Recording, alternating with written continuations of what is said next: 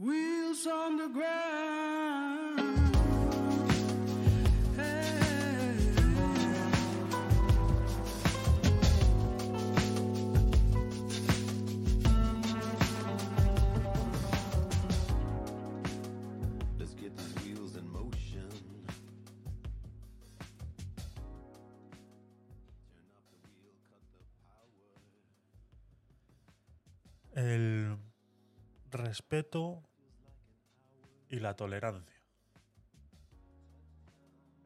El respeto y la tolerancia son valores fundamentales que deberían regir nuestras interacciones, nuestros contactos con los demás. El respeto implica mm, reconocer y valorar la dignidad y los derechos de los demás personas. Y no sé por qué siempre hay que recalcar, independientemente de su género, raza, religión, orientación sexual, cultura u otros aspectos que puedan diferenciarnos. Estáis incluidos, sí. U otros aspectos que puedan diferenciarnos. La tolerancia, por su parte, implica aceptar y convivir con aquellas personas que piensan o actúan de diferente manera a nosotros, sea sé, dentro de una sociedad. Y tampoco entiendo por qué hay que recalcarlo siempre que se habla de estos temas.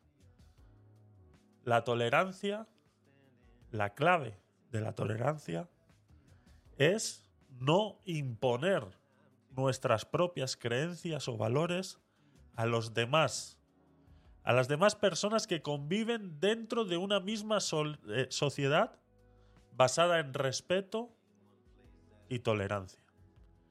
En la sociedad actual el respeto y la tolerancia son valores cada vez más preciados. Vivimos en un mundo cada vez más diverso y globalizado en el que las personas de diferentes culturas, religiones y orígenes se encuentran cada vez más a menudo. España ya no solo está llena de españoles. En España ya no solamente se habla castellano. En España hay, podríamos decir, de todo. Tenemos gente con exquisiteces culinarias. Tenemos gente con preferencias religiosas. Tenemos gente con preferencias políticas. Y últimamente tenemos gente con preferencias sexuales. En este contexto, el respeto y la tolerancia son fundamentales para lograr una convivencia pacífica y armoniosa entre las personas. Sin embargo, también es cierto que en muchas ocasiones la falta de respeto y tolerancia se manifiesta de forma preocupante. La intolerancia es... eh, estamos siempre acostumbrados, o, de unos años para acá, estamos acostumbrados a de cuando hablamos de intolerancia, eh, referirnos al racismo, a la xenofobia o la homofobia.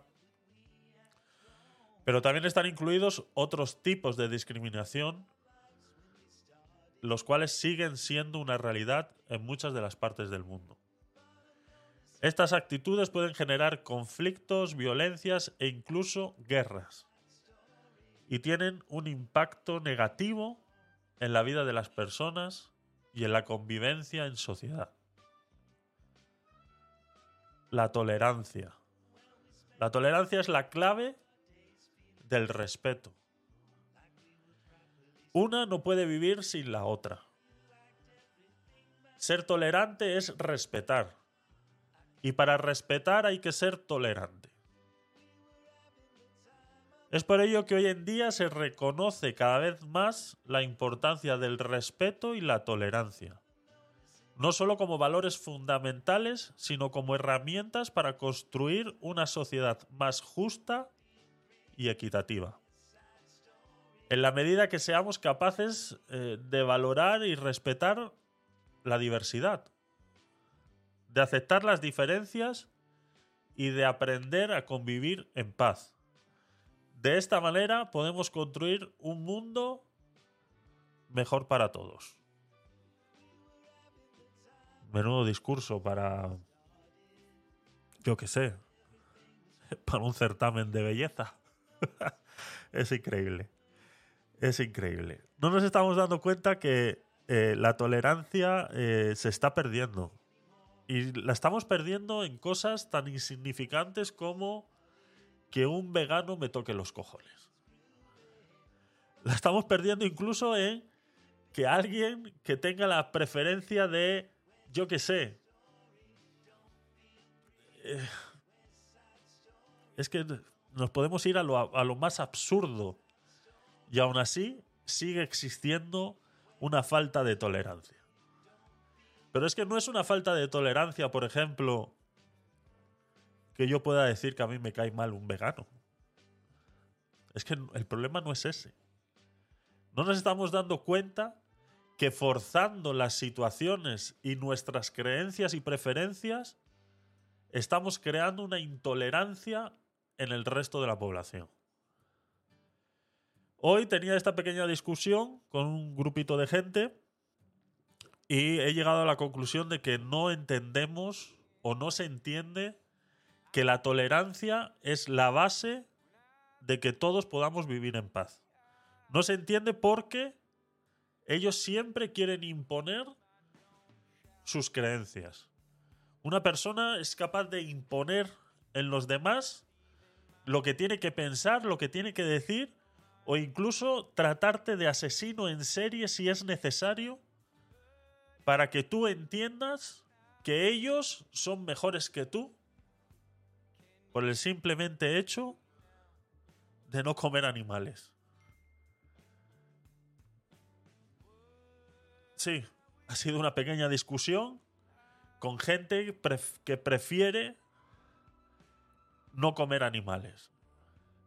La discusión llega hasta tal punto que yo termino siendo un asesino. Una persona capaz de hacer sufrir para mi beneficio. Una persona falta de ética. Una persona falta de ética. O sea, tener una conversación con un vegano a día de hoy es peor que tenerla con el mismo presidente de Rusia. Es increíble. tener una conversación hoy en día con un vegano, sales perdiendo. No hay argumento que a ellos les valga suficiente para entender de que yo estoy en mi derecho de comer carne y tú en el tuyo de no hacerlo. Y asimismo, como yo respeto que tú hayas tomado esa decisión, tú tienes que respetar la mía. Pues no. Es que no es ético. No es ético comer carne. No es ético hacer uso de la naturaleza para tu propio beneficio. No es ético. Es que cuando alguien viene y te dice, es que faltas a la ética, ¿cómo sigues la conversación? es que yo quedo desarmado completamente porque lo siguiente es mandarte a tomar por culo.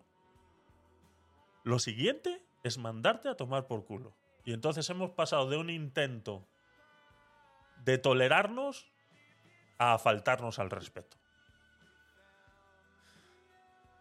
La tolerancia parte de ahí. La tolerancia parte del respeto.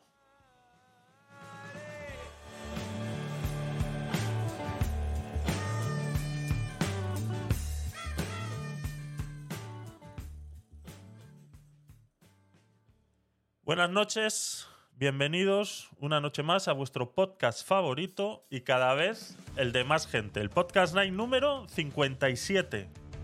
Hoy tenemos un par de temitas, eh, alguna que otra sugerencia de eh, nuestros queridos eh, participantes en el club de Telegram, Así que vamos a tener una pequeña conversación en relación a esa noticia que nos han propuesto y que hablaremos pues dentro de alguna que otra introducción.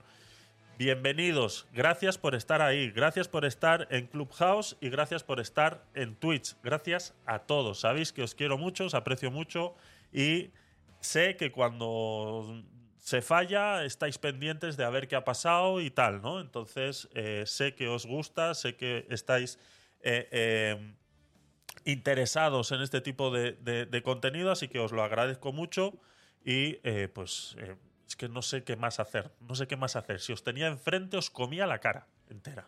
Así que muchas gracias por estar ahí, de verdad. eh, aprecio mucho eh, vuestro apoyo, aprecio mucho que pasemos estos ratitos eh, juntos. Y, y la verdad que, bueno, pues que aprecio mucho que, que lo sepáis, que aprecio mucho que estéis ahí y también aprecio mucho a todos los que estáis en diferido, ¿vale? Que no me olvido de vosotros, que sé que sois unos cuantos, sé que algunos pues no tenéis tiempo de estar a, estas horas aquí o estáis en Latinoamérica, etcétera. Tengo algunos eh, eh, em, em, personas que nos escuchan desde Estados Unidos, entonces entiendo que eh, algunas horas no son eh, lo suficientemente viables para vosotros. Entonces agradezco que aunque sea le deis un vistacito en diferido a todo esto y sobre todo que eh, os paséis por la web de gabinetedecuriosos.com. Eh, está recibiendo más visitas últimamente, así que gracias también por todos los que os estáis pasando por ahí, todos los que os estáis registrando y eh, gracias, gracias por estar ahí. Eh, Joana, bienvenida. Buenas noches, ¿cómo estás? Aló. Buenas noches. Buenas noches. Pues que no me da la vida, pero aquí estamos, sobreviviendo como podemos. Bueno, eh, bueno, como podemos, no, ¿eh? No. No, como podemos, no. Lo retiro, lo retiro. Te sacan de contexto y entonces ya le hemos Si liado. viviera, si viviera como los de Podemos, si viviera como los de Podemos estaría estupendamente, sin dar palo al agua. Pero no, en mi caso todo lo contrario. Así es, así es. Pues nada, eh, bienvenidos, bienvenidos, así que empezamos. Vamos allá.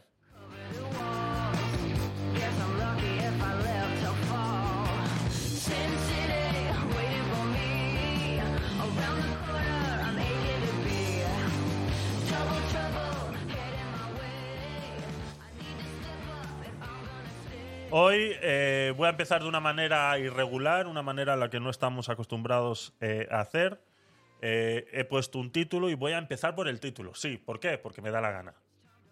Mm, sé que llevo días explicándoos que se hace al revés, que el título es la última noticia. Pero como sé que nos vamos a explayar un poquito más en, la noticia esta que os estoy comentando, que nos han propuesto a través del club de Telegram, eh, porque la quiero enlazar con otras cositas, quiero que eh, tengamos... o sea, va a ser una noticia que nos va a abrir muchos caminos, ¿no? Entonces va a ser una noticia que va a traer eh, muchas líneas de discusión, que va a haber muchos detalles en los cuales vamos a tener en cuenta y me apuesto lo que quieras que nos vamos a encasquillar en más de uno. Entonces, eh, después de esta y alguna otra más que tengo por ahí, eh, vamos a ir a la, que, a la que nos han propuesto, que me parece ideal y que viene al pelo para todo lo que está pasando hoy en la sociedad. ¿El qué? ¿El qué? ¿El qué? Ahora os enteráis. Eh, calma, despacito. Vamos, vamos, vamos paso a paso. Vamos primero con esta.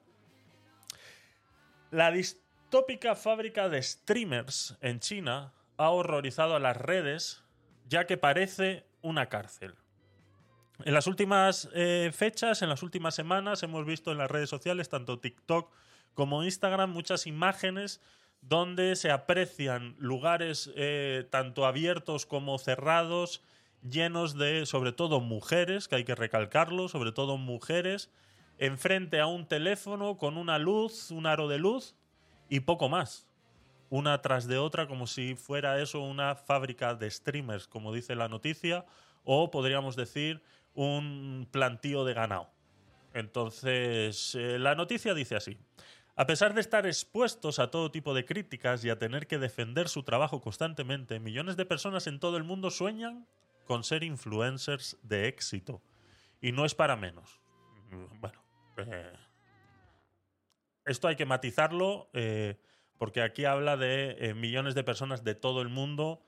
Y bueno, ahora vamos a ver la clave de por qué esto está sucediendo en China y no está sucediendo en otros sitios, ¿de acuerdo? Eh, vamos a ver la clave de esto y que, pues si, se hiciera esa implementación, que es lo que está causando esto en China, lo podríamos ver en nuestros países prontamente. Grandes fortunas de dinero, todo tipo de regalos, viajes y ropa gratis, entre otras muchas cosas, a cambio de compartir su estilo de vida u otras aficiones.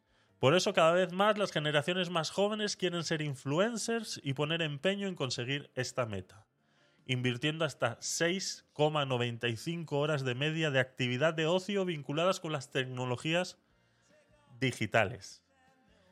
Ante este claro deseo de convertirse en creadores de contenido profesionales, China ha empezado a poner en marcha las fábricas de streamers, habilitando lugares para crear contenido en Internet a cambio de llevarse una parte de los beneficios.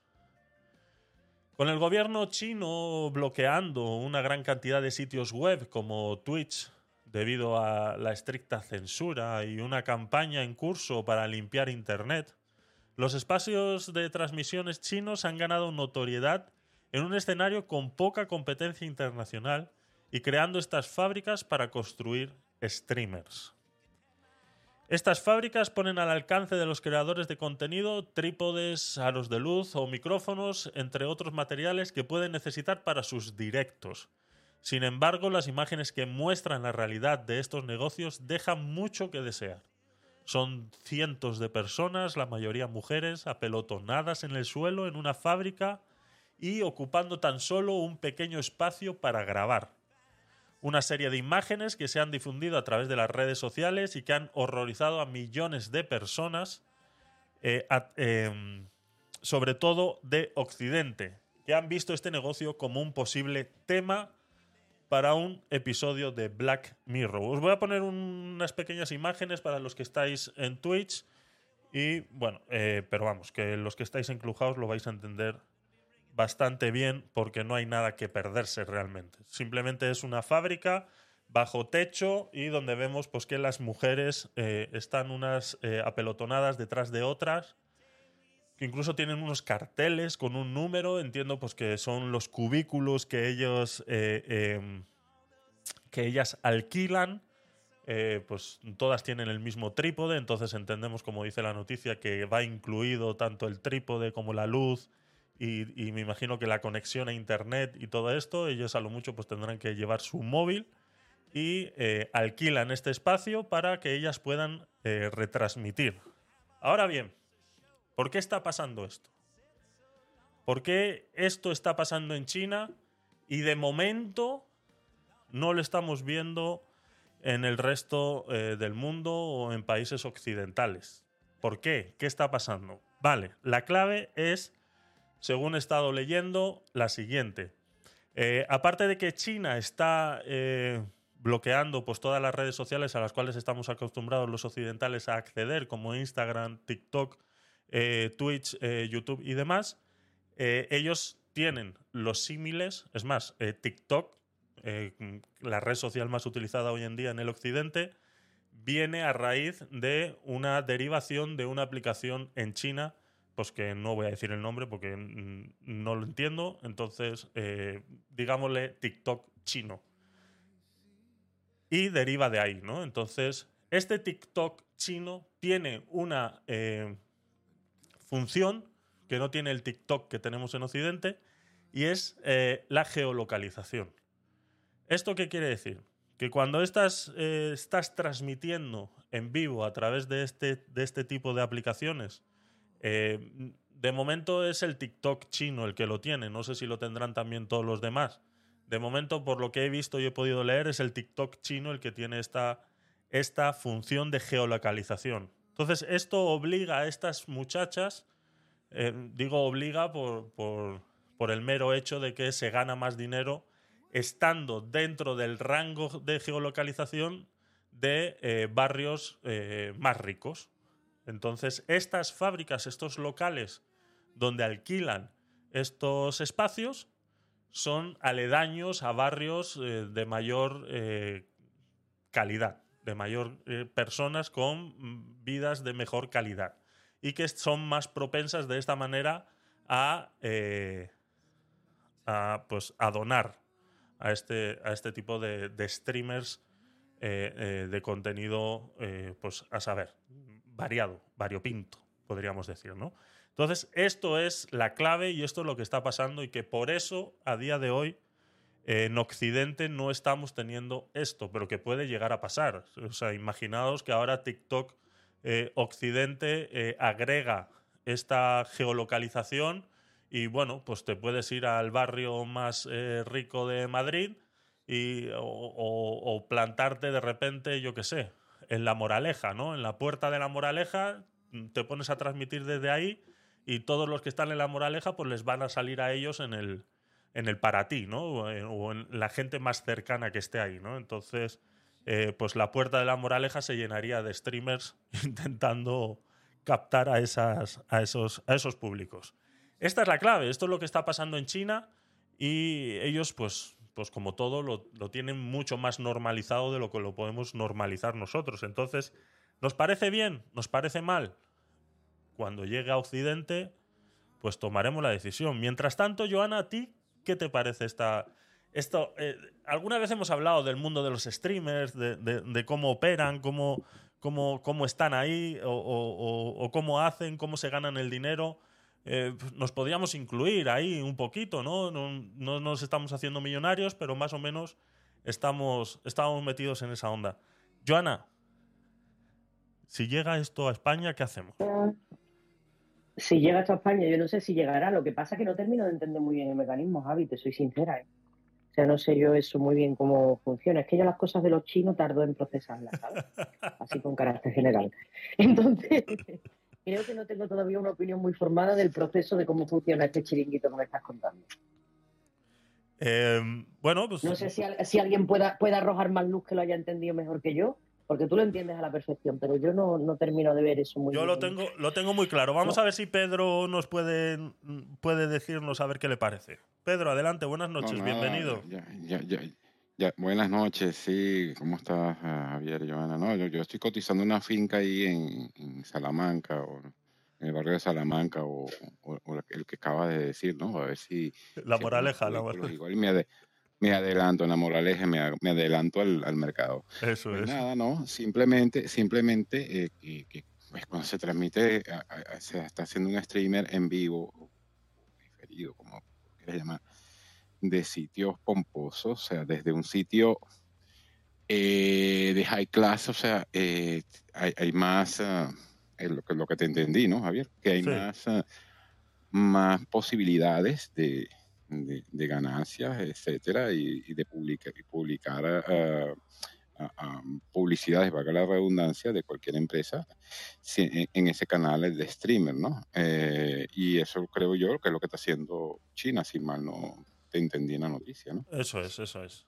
Sí, la clave es esa. La clave es que el, la- el TikTok chino tiene una Exacto. función de geolocalización. De geolocalización y, y, Eso es. y- y el- y el- y- y los extractos de alta, de alta, de alta alcurnia son los que tienen más dinero y manejan más dinero para, Eso es. ¿entiendes? Eso es. Exacto, para la parte de ventas, etc. Así es. Yo es que lo que pasa, Javi, que hay una cosa que no entiendo, porque hay gente que tiene esa obsesión de informar permanentemente dónde está, lo que come, con quién va, la ropa que se ha puesto y la textura de la caquita en el día de hoy. O sea, qué poco, yo con estas cosas me di cuenta de lo poco que valora la gente su privacidad, ¿eh? O sea, mm, yo que trato de, de verdad, no sé, no sé si la equivocada soy yo o, los equivocados son los que hacen lo contrario, ya, ya me diréis qué parecer tenéis.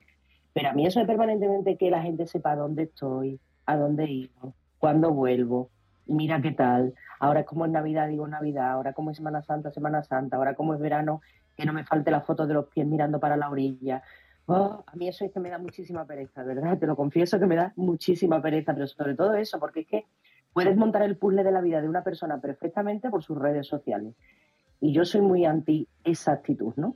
Entonces, las actitudes contrarias a ese planteamiento mío me chocan muchísimo, me chocan muchísimo porque, insisto, no sé, yo, yo creo que la privacidad de una persona es lo más sagrado que tiene y si lo vendes de esa forma es como, uff, esa manera de desnudarte en público, en sentido figurado, no sé, a mí me, me genera como, como mucha inseguridad, ¿no? Porque parece que llega un momento en el que la gente sabe más de tu propia vida que tú y tiene más control de tu vida que tú. Y ese permanente hacer ver a los demás, mira qué feliz soy, qué contenta. Bueno, yo creo que si realmente estás tan feliz y tan contento, no tienes tiempo de ponerte a sacar 500 fotografías en 20 posturas distintas para que los demás vean lo feliz que eres. Es mi punto de vista, ¿eh? Y ya te digo que, que puede ser erróneo, pero es como yo lo veo. No, simplemente es una, es una manera de verlo. Estás en tu derecho de mantener tu, tu privacidad y ellos, pues, eh, no la, no la. La juventud hoy en día está claro que no. Con el, con el tema de las redes sociales, eh, está demostrando que no, no tienen esa necesidad de, privacidad como hemos podido tener nosotros, ¿no? No tenemos esa sensación de, privacidad.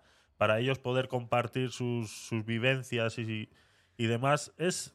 eh, aquí lo ha dicho muy bien en la noticia, o sea, eh, esto de- del, del TikTok chino y esta función nueva que tiene eh, se podría utilizar para un nuevo episodio de Black Mirror. No sé si lo habéis visto vosotros esa serie alguna vez, eh, Joana. He visto algunos capítulos, sí. He visto algunos. Pues, pues cualquier capítulo que puedas coger de ahí eh, te da un ejemplo muy, muy, muy amplio de lo que son las nuevas tecnologías y lo que están causando en la, en la sociedad. Está claro que ese- esa serie en muchos capítulos pues se va a unos extremos que todavía no hemos visto, pero que no están muy lejos de la realidad. Entonces, al fin y al cabo, eh, es eso, ¿no? Es eso. Eh, nos dice eh, Jesús en el chat de Clubhouse, esa idea la he tenido yo, ya que es una buena fuente de inversión. Como decía Pedro, es, hay que ir, eh, vamos a hacer un crowdfunding y compramos una parcela ahí al lado de la moraleja y para luego para luego construir un- una fábrica de streamers para cuando venga la, la- cosa esa para acá, ¿no? Estaría bien, estaría bien. Estos chinos siempre se me adelantan, dice Jesús en Clubhouse. Eh, Yu, bienvenida, gracias por estar ahí. Eh, Joana, yo soy como tú, pero hay que entender que actualmente prima la idea de que soy, de que si no lo posteas, no lo has vivido. Sí, eso es, es esa, es, la idea también, exacto. Eh, pues yo sigo prefiriendo vivirlo y compartirlo lo que me apetece. Si me apetece, la clave es no tener que demostrar nada a nadie. Sí, eh, eh, son, son válidas las dos, las dos opciones. Eh, en la introducción que hice el viernes eh, sobre, sobre el tema de la, de la gordofobia o gente muy sensible, eh, lo, dije, lo dije mucho, lo repetí varias veces. Yo puedo vertir una opinión, pero no soy responsable de cómo tú recibas esa opinión, ¿no? Entonces, eh, toda esta gente que se queja también, no estoy diciendo que es tu caso, Joana, sino que simplemente me he acordado porque eh, la gente se queja mucho de, eh, de mira este lo que sube al Instagram, ¿no? Este con los musculitos, o este que se va a Suiza, se va a Italia, se pasa la vida viajando, de qué vivirá, que no sé qué, que no sé cuánto, ¿no? Que todo lo que los que postean todo lo que hacen, ¿no? Todo lo que comen, cada vez que van a un restaurante, son gente muy criticada, pero mm, yo no lo hago con o, o si o si yo fuera esa persona Pero, que sube eso ese ya está contenido, estudiado, ¿eh? ¿eh? Perdona. Eso ya está estudiado por los psicólogos, ¿eh? Eso son permanentes llamadas de, aten- de atención y solicitudes de aprobación por los demás, ¿eh? O sea, eso no lo digo yo, eso lo dicen los psicólogos que saben de eso más que yo. Eh, yo he leído bastante de eso porque además precisamente aquí hemos hecho varias salas de esos Mm. temas y eso ya tiene nombre y apellidos y las personas que, que- que permanentemente, a ver eh, si subo la foto más chula, eh, hay gente que tiene verdadera obsesión por los selfies. Eh, hay perfiles en los que tú te asomas y no estoy hablando de influencers, ¿eh? Estoy hablando de personas normales y corrientes como tú y como yo. Y es un selfie detrás de otro, a ver qué postura, con 28 filtros. Que, que desde aquí quiero lanzar un aviso, señores, cuidado con los filtros, que si un día nos perdemos y tienen que localizar una fotografía nuestra para encontrarnos, no nos van a reconocer, ¿vale? Cuidado con eso. ¿eh? Cuidado con eso. Dicho lo cual, eh, sigo con lo que estaba diciendo. Mm, eso es permanentemente buscando la aprobación de los demás. Yo creo que eso también es pasa por un periodo de madurez de la persona, ¿no? Ujú. Quizá cuando eres más joven tienes, eh, digamos, esa- esas inseguridades que necesitas que te digan si estás más guapa, si estás más delgada, si, si has perdido peso, qué linda estás, qué modelo tan guay. Y sin embargo, ya cuando vas madurando te vas dando cuenta de que no necesitas ese tipo de adornos y que te vas encantando como estás, con tus perfecciones e imperfecciones, y si son más imperfecciones, pues mira, eso es lo que te ha tocado y tienes que lucirla lo mejor que puedas y siempre tratando de mejorar sobre uno mismo. Pero realmente el juicio crítico de los demás siempre va a existir, hagas lo que hagas. Por muy guapa que estés, por muy feas, o vayas a más sitios o a menos, ¿no? Y yo creo que eso te lo va dando la madurez. Conforme vas madurando, vas relativizando la opinión de los demás y tienes mucho más en cuenta lo que tú sabes que eres y, y lo que te importa es la opinión de aquellos que saben que te quieren bien, no aquellos que son críticos por hacer daño. Yo creo que eso tiene mucho que ver. Eh, entiendo, entiendo lo que me dices, pero yo no lo veo como una crítica. No sé, si- a ver si me, a ver si me explico. Yo entiendo que los psicólogos eh, eh, tien- tienen que trabajar, tienen que, hacer su trabajo y tienen que analizar. Yo más que, psicólogos eh, eh, hablaría con un sociólogo para saber qué, impacto en la sociedad están teniendo las redes sociales. Está claro, es que hay algo que se nos olvida eh, cuando hablamos de las redes sociales y es que ha abierto un camino que antes no existía. O sea, ha abierto algo que para que nadie estaba preparado a tan eh, afluencia de, recibir comentarios. Cuando las redes sociales no se les podía dar like y me gustas y no se podían comentar, eh, no eran lo mismo que es ahora. Esa opción de que las personas puedan opinar sobre el contenido que tú has subido, ya sea una foto tuya, una cena que te has ido con tu pareja, o te has ido de viaje, como dices, con los pies en la, en la playa, es, es completamente diferente, ¿no? Entonces, eh, al- lo que quiero, eh, mi punto de vista es que eh, yo no puedo, o sea, por mucho que estas personas estén buscando una aprobación, está claro que si ellos lo están haciendo, porque es que no lo sabemos, o sea, no sabemos realmente, generalizar por generalizar me parece eh, peligroso, ¿no? Porque no sabemos.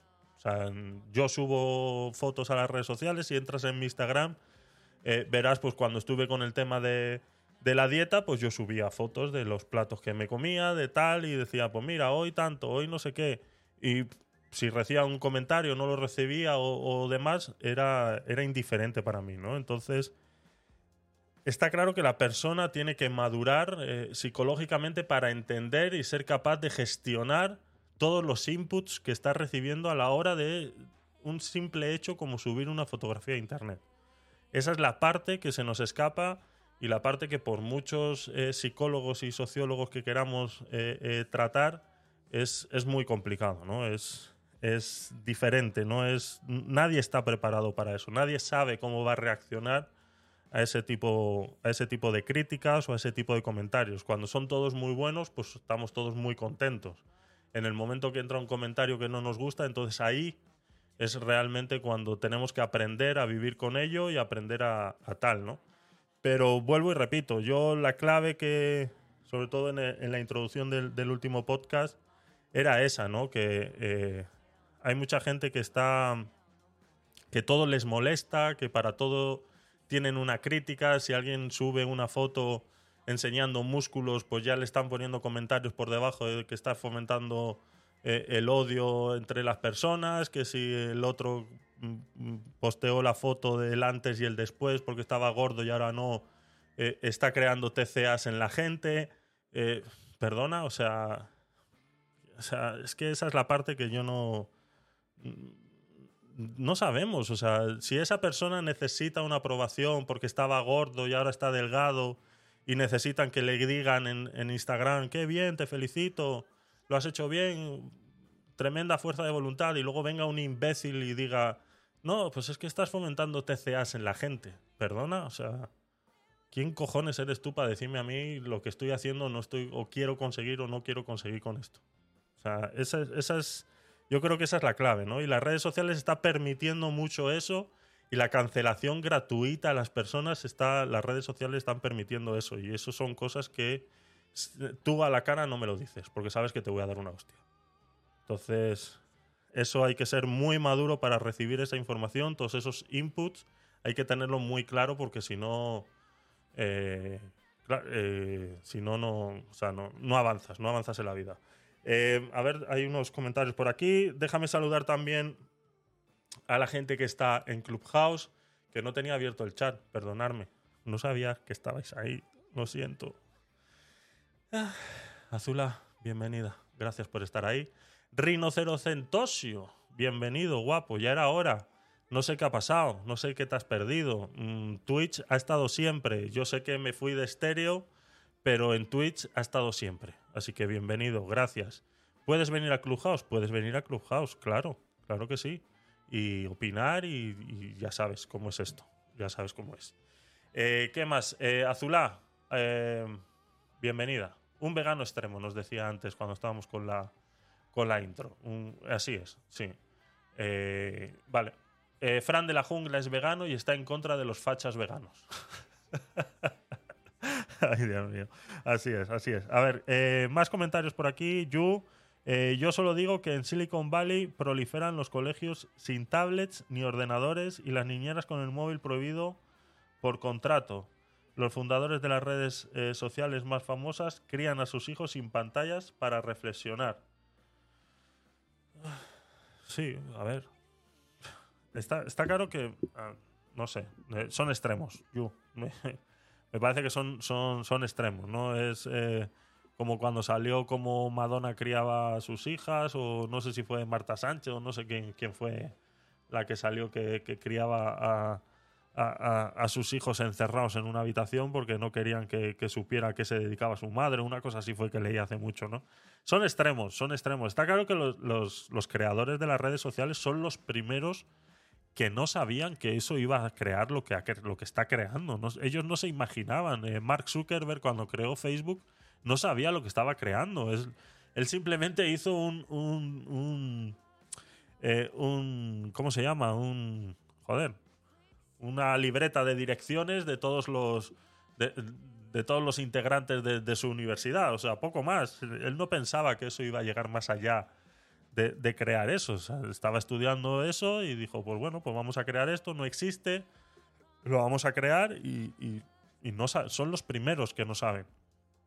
Ahora bien, que realmente ellos crían a sus hijos sin pantallas porque no quieren que tengan acceso a este contenido, Mm, yo tengo otro punto de vista. Yo creo que los crían sin pantallas o sobre todo, eh, como has comentado, lo de la niñera, para que no eh, este contenido que se crean dentro de su familia no salga a la luz. O sea, mm, tienen más eh, eh, cautela con la, con la privacidad. Yo lo vería más por ahí. Yo lo vería más por ahí. No sé, Joana, a ti qué te parece ese, ese comentario de Yu. Claro, tienen, tienen más cautela precisamente porque saben en lo que puede desembocar Eso. el uso de una red social. Por eso tienen más cautela, evidentemente. Entonces, ellos son conocedores de todas las tripas del sistema, disponen de información de la que los usuarios en la mayoría de las ocasiones no disponemos y saben el alcance y la repercusión que puede tener eso en la venta de tus datos, tus imágenes, etcétera, etcétera. Y por eso mismo se cuidan muy mucho de que lo que realmente les importa, que es su familia, porque no le importa la tuya ni la mía, le importa la suya, que no caiga en esas redes que ellos mismos han tejido. Irónico, ¿eh? Es que nos- entiendo lo que queréis decir, entiendo el punto de vista que queréis poner, pero es que no son los malos de la película. O sea, ellos simplemente han creado una herramienta y la herramienta ha evolucionado dentro de las necesidades que han ido exigiendo los propios usuarios. O sea, no podemos echarle toda la culpa a Mark Zuckerberg por haber... Bueno, sí, por haber creado Facebook, sí, porque es una mierda. A ver si lo cierran ya. O sea, Javi, una herramienta que tú crees se desarrolla en función, da igual lo que te pidan, se desarrolla en función de cómo tú la desarrollas. O sea, libres de polvo y paja no están. bueno, Hay que se rastreen los datos de una forma, eso depende de cómo tú diseñes tu red. Joana, Por pero... supuesto, no tengo la menor duda. Joana, pero a ver, estamos hablando de dinero. O sea, o sea, es que, es que, o sea, o sea, salgamos de esa fantasía ya. Estamos hablando de empresas que han creado una herramienta y que quieren generar dinero. Eso de que no les importa a tu familia y no Pues eso es que el que lo quiera usar lo puede usar. O sea, es que vuelvo y repito, nadie te está obligando a utilizar las redes sociales. Si no las quieres usar, no las uses. Así mismo como están haciendo ellos. Pero poner a ellos como los malos de la película porque ellos a sus familias no lo quieren que dejarles usar Facebook, en cambio están creando una herramienta para controlar a la gente, es un poco, no sé. O sea, yo puedo crear lo que a mí me dé la gana y, y puede evolucionar de la... O sea, es que nos estamos basando en una en, en- en que, en que todo el mundo tiene que tener la misma ética que tenemos nosotros. No es así. O sea, tú, si no quieres usar las redes sociales, no las uses. Nadie te está obligando a usarlas. Nadie te está obligando a usarlas. Eso sí, te están generando Pero hay una- cosa que se llama, ¿Qué? sí, hay una cosa que se llama ética empresarial y responsabilidad social corporativa, ¿vale? Tú decides si tú quieres adherirte a esos códigos de conducta o no, eso es una opción, ¿vale? Pero al final la imagen que proyecta la ética de una empresa al exterior, sobre todo cuando tienes un tamaño lo suficientemente relevante, verás tú un supermercado de barrio eh, que es más pequeñito, eh, una abogada solitaria como yo o, o- o gente que pasamos por la vida sobreviviendo, pues no tenemos el mismo peso en la sociedad que puede tener un Mercadona, una empresa como el Corte Inglés o una empresa como Apple. ¿vale? Entonces, esas empresas sí que tienen que cuidar muy mucho la imagen que proyectan al exterior. Que al final todo se circunscribe a efectos económicos y a efectos de rentabilidad. Te lo compro, estoy convencida de que eso es así. Claro. Pero al final, cuando tú tienes determinado tamaño, tú tienes que tener determinadas responsabilidades de cara a la sociedad porque tú estás vendiendo un modelo de vida, una intervención en el modelo de vida de las personas. No y funciona, tú decides Joana. por qué camino circulas y por qué No camino vas. Claro que sí, claro que Joana, sí. no Es funciona. que si abandonamos por completo los principios éticos, si abandonamos por completo los principios éticos, nos sometemos a eh, los designios del mercado y a las perturbaciones más graves que existan. Que nos dejamos llevar por ahí, fantástico, pero que sabemos que eso puede tener consecuencias no deseadas. Pero eso que- está claro. Pero que tú puedes ir. Es el camino del mercado, perfecto.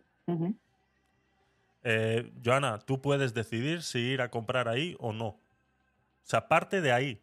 Todo lo demás es irrelevante. Todo lo demás es irrelevante. Porque es que además está demostrado que todo lo demás no funciona. Cuando sale una empresa en la que es éticamente responsable, o sea, a ver, eh, ¿cómo, qué ejemplo podemos poner? El de WhatsApp, por ejemplo. Facebook compra WhatsApp y nos damos cuenta de que Facebook de repente está utilizando toda la información que reciben a través de WhatsApp para venderla y tal. Le multan, porque éticamente es ilegal, X, como quieras. Le multan. La gente ha dejado de utilizar WhatsApp. La gente no ha dejado de utilizar WhatsApp. ¿Cuándo la gente deja de utilizar WhatsApp? Cuando se caen los servidores. ¿Sabes cómo me entero yo cuando se caen los servidores de WhatsApp? Cuando veo en Telegram que fulanito se ha hecho Telegram, menganito se ha hecho Telegram, chutanito se ha hecho Telegram. Digo, ya se ha caído WhatsApp. La gente no deja de usar las cosas porque son más éticas. Que no, que el ser humano no está pensando en eso. El ser humano está pensando en satisfacer sus propias necesidades. Y si esa aplicación satisface sus necesidades, les da igual si es ética, no es ética, si es moral, si no es moral. Si Zara compra, eh, tiene a niños en, en- en- en Tailandia cosiendo, les da exactamente igual. Que es mentira, que eso no funciona así, que el mundo no gira así. Despertemos ya. El mundo no gira así. Son cuatro los que al final. Y el que viene a querer hacerlo un poco más ético, al final se lo come en vivo. Porque no pueden luchar contra las necesidades de las personas. La necesidad, las personas necesitan suplir sus propias necesidades. Y si tú no suples sus propias necesidades, pues es así. Ahora, ¿quieres hacer algo ético? Haz ropa ética. Me parece perfecto. Ropa hecha 100% en España. ¿Cuál es el problema que te vas a encontrar? Que no puedes competir con el mercado. No puedes competir con el mercado. Te van a comprar cuatro gatos. Y cuando te des cuenta tú que esos cuatro gatos no te dan para comer, tienes dos opciones. O cerrar o comprar en China. Y punto. Y eso es lo que pasa. Y esa es la realidad. O sea, no, yo me parece muy bien que la gente sea más ética y que luche por... Pero, o sea, no, no pequemos de ingenuos. No pequemos de ingenuos, porque la realidad es otra. Eh, Facebook empezó siendo, pues lo que digo, ¿no? Un, un- un- esto de direcciones de, de, de, de estudiantes de la universidad. Y derivó... Una base lo- de datos. eso es. Y, lo- y derivó a lo que es hoy. ¿Por qué derivó a lo que es hoy? Porque la gente demandaba más cosas. Él ponía una cosa a prueba y veía que gustaba. ¡Pum! Ponía. ¿Por qué Facebook ha terminado siendo la aplicación de móvil peor gestionada del mundo? Porque es la, la- aplicación donde se prueba todo. Donde se probó el me gusta, el que, el- ese me gusta que tenemos hoy en todas las demás aplicaciones, donde primero se probó fue en Facebook. Fue Facebook el que dijo, vamos a intentar poner algo para que la gente pueda reaccionar a lo que sube la gente. Y pusieron el me gusta. Eso es que es la peor Y todo aplicación. el que mundo, Y todo, y todo el mundo cuestiona la nacionalidad de la esposa de Mark Zuckerberg. ¿De dónde es? China. O, o- Ah, entonces. sí, es China. Rafa, bienvenido. Gracias por subir. ¿Cómo estás por Cancún? ¿Todo bien? Hola, buenos días desde Cancún. ¿Qué tal? ¿Cómo están? Todo bien, gracias a Dios. Envidiándote, envidiándote. No se te acaba el bono, ¿no? No te vuelves, ¿no? No, no, no, yo tengo un, un- un Golden Pass. Un Golden Pass perpetuo y bueno, Calidad, qué calidad. aquí sigo, sí. Gracias a mis amigos bolivarianos, a los cuales les estoy muy agradecidos, que se trajeron el oro de Ábalos y, y aquí estamos aprovechándolo, claro que sí. A ver, eh, Muy bien. Voy a hacer unas cuantas apreciaciones. Sé que pueden doler algunas, lo siento enormemente. Eh, apreciación número uno con respecto al tema ético de las grandes compañías tipo Facebook, tipo lo que queráis. Eh, podemos hablar de un tipo de ética, de, de, de ser ecoresiliente, de ser, ahora está de moda, mm, neutros en el carbono y este tipo de cosas eso es un poco ética de perogrullo. Eso es una ética de marketing pura y dura. Pero luego hay otra cuestión, ética distinta, que es que si tú tienes un negocio que efectivamente que empezó como prácticamente una guía de compañeros de la universidad, no puedes convertirte en un instrumento que tiene la capacidad de manipular elecciones, que es por lo que se le acusó a Facebook. Acordaros del escándalo de, de Cambridge Analytica. Entonces, ahí sí hay un tema ético que no satisface necesidades y que por contra pues puede tener eh, consecuencias negativas para la población.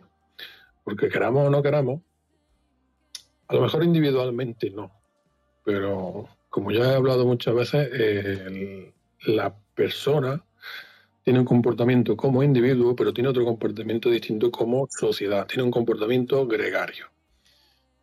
Y los, eh, las redes sociales tienen la habilidad, la potencialidad de manipular la opinión de masas de gente. Y TikTok, pues tiene esa habilidad.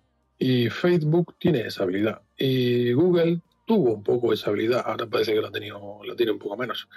Pero imaginaros que todo el mundo que entra en una red social lo primero que ve es lo mismo. Pues crea tendencia.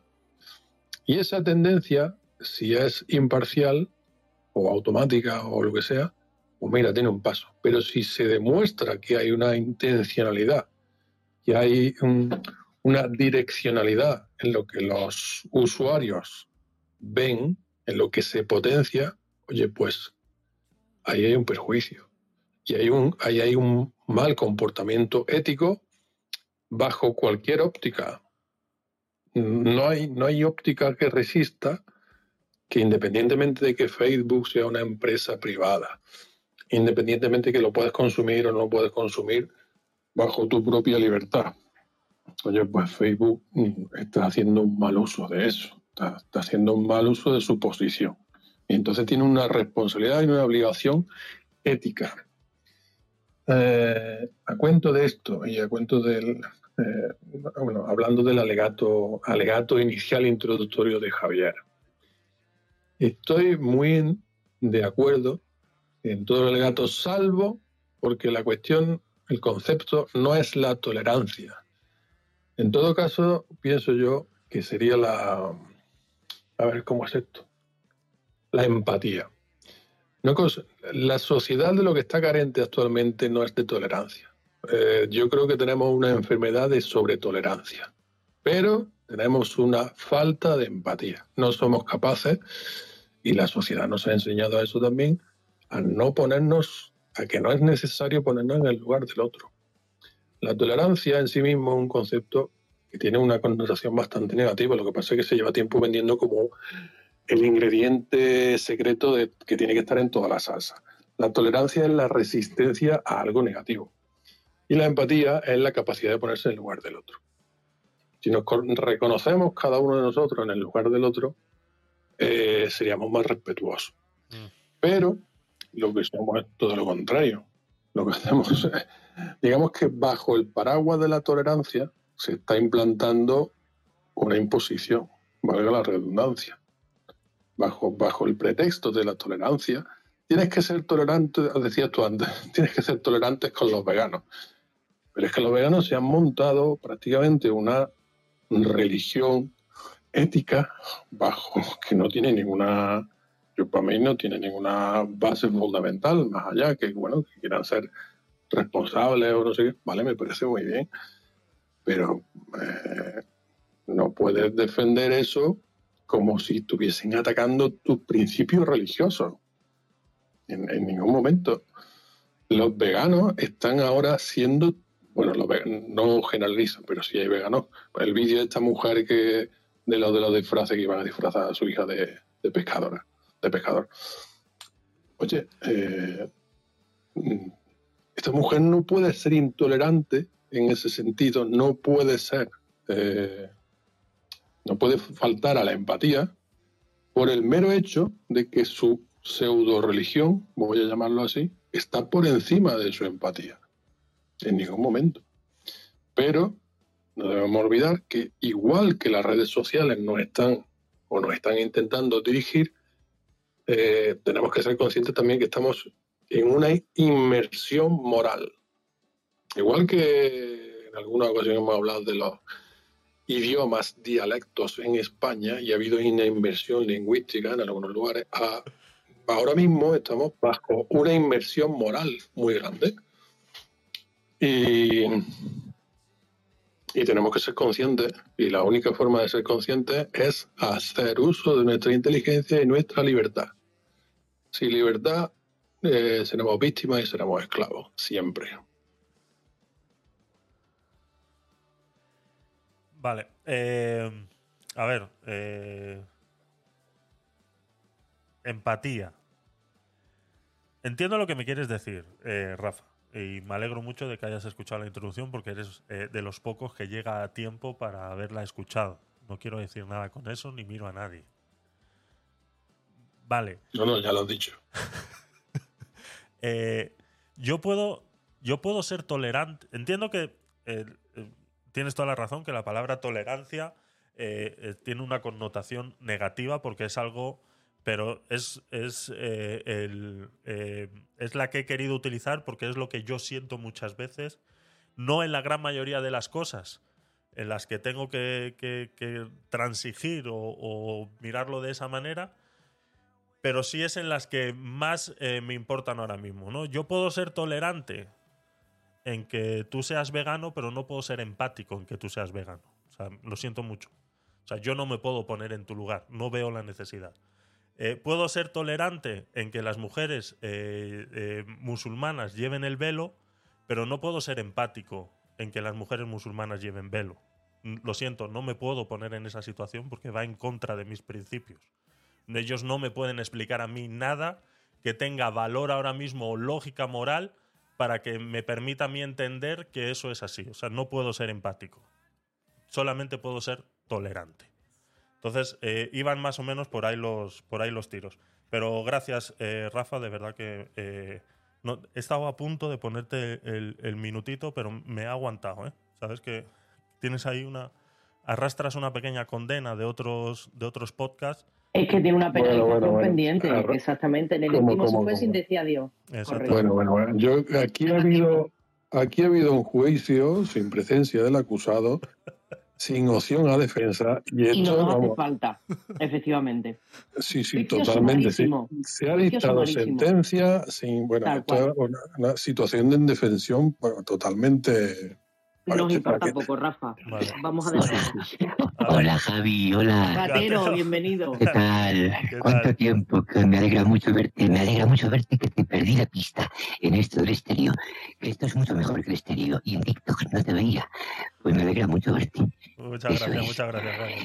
Y, y la noticia esta que has comentado de, me ha estremecido estas chicas que hacen streamings, mm, que me recuerda, no sé si conocíais el Periscope, que tenía un sistema de Sí, geolocalización aproximada, ¿verdad?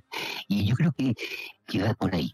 Pero la duda es si todas se emiten desde un mismo lugar, que es como una sala enorme, y cómo saben los donadores a dónde dirigirse o dónde está el negocio, porque es una noticia estremecedora.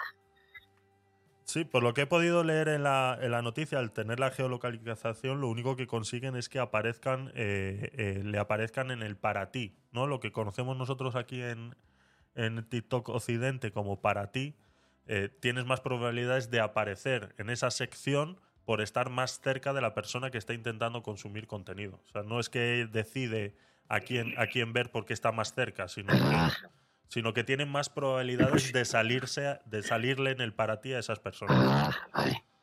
Ni- afortunadamente ninguna de ellas está expuesta a ser eh, localizada físicamente por, Eso. por los vecinos que pueda haber, ¿no? Eh, Sí, Ay, bueno. ya, ya me quedo yo más tranquilo.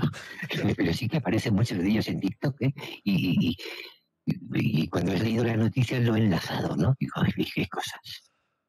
Así es, así es. Así es. Pues bienvenido, ya sabes dónde estamos, eh, no te pierdas y ya sabes que apreciamos mucho tus comentarios de toda índole. Lo sabes, lo sabes. Seguimos. eh, Gracias, hijo, gracias. Además, no me extenderé nunca más de un minuto, aunque yo soy capaz de hacerlo y muy bien, pero nunca más de un minuto. eso, eso es, eso es. Te falta el, te falta el disclaimer tradicional, Javi. Voy, voy, voy, voy. Lo iba a poner, lo iba a poner porque a Rafa hay que dejarle las cosas claras porque a veces, a veces se le olvida qué es lo que hacemos aquí. ¿Qué haces? ¿Cosas? Sí. ¿Cosas nazis? Sí, Peter, cosas nazis. Entonces, eh, que, que quede claro, que quede claro, ¿vale? ¿De acuerdo? Aquí eso de juicios, que, que- que juicios donde el acusado eh, esté presente y pueda opinar, eh, aquí no pasan esas cosas, lo siento. O sea, aquí, aquí esto es lo que hay. No sé, o sea, no sé qué pretende, de verdad. Se le olvida que esto es una república bananera y que hago lo que me sale de los cojones aquí. Entonces, no sé por qué se le olvidan estas cosas. De verdad, es que, que, que ingenua la gente. Venga, seguimos.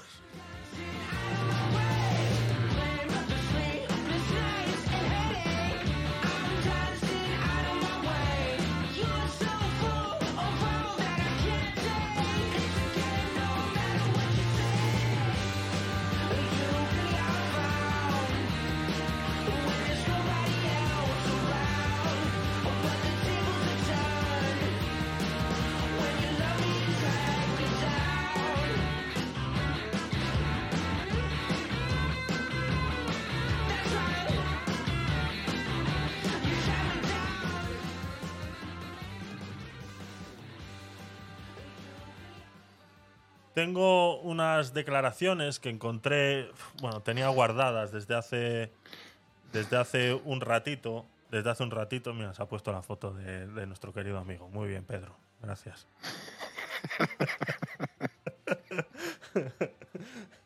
Est- Estoy haciendo, estoy haciendo la cadeneta con Rafa. Muy bien, muy bien. Ay, Dios mío. A ver, eh, Menos mal que alguien me defiende. Ya, ya, ya, no está claro. Sí, está claro que aquí hay que tener amigos hasta que en el infierno. Está claro. Los derechos ya no existen, dice Jonah. Así es. Eh, he estado eh, eh, limpiando un poquito la web esta que utilizo para recopilar la, la información de la que voy a hablar y me he encontrado algo súper eh, antiguo. eh, sobre unas declaraciones de Imanol Arias en una eh, entrevista que le hicieron en relación de, eh, de la serie eh, que tenían en televisión española. ¿Cómo se llama? Joana, ayúdame, porfa. Estoy, estoy espeso. ¿En hoy, qué ¿eh? me has Claro, dejado? No sé, no sé lo que quieres decir, dame la, pistas, por la- favor. la- la serie de, de televisión española que estaba en Imanol Arias, esta que, que era muy histórica y que llevaba... Cuéntame. Cuéntame, joder. Por favor, cuéntame, que yo soy la mayor Con- fan. Contámelo. 21 temporadas como 10 veces cada una, me encanta. Vale. Sí. Pues hay unas pequeñas declaraciones que tenía guardadas desde hace un tiempito atrás y bueno, las he querido traer hoy porque cuéntame, gracias, eh, Azula. Sí, no sé, estoy un poco espeso hoy, no sé qué, no sé qué pasa.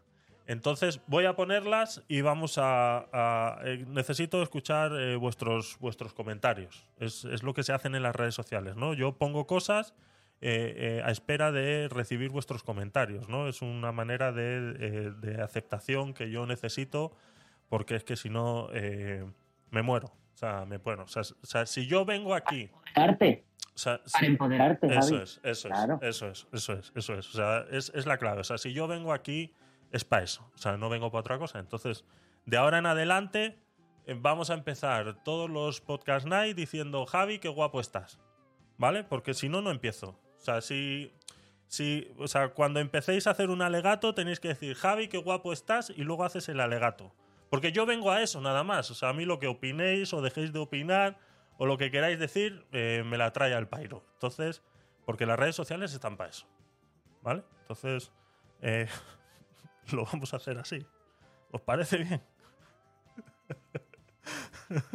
Cosas nazi, cosas nazi. Exactamente.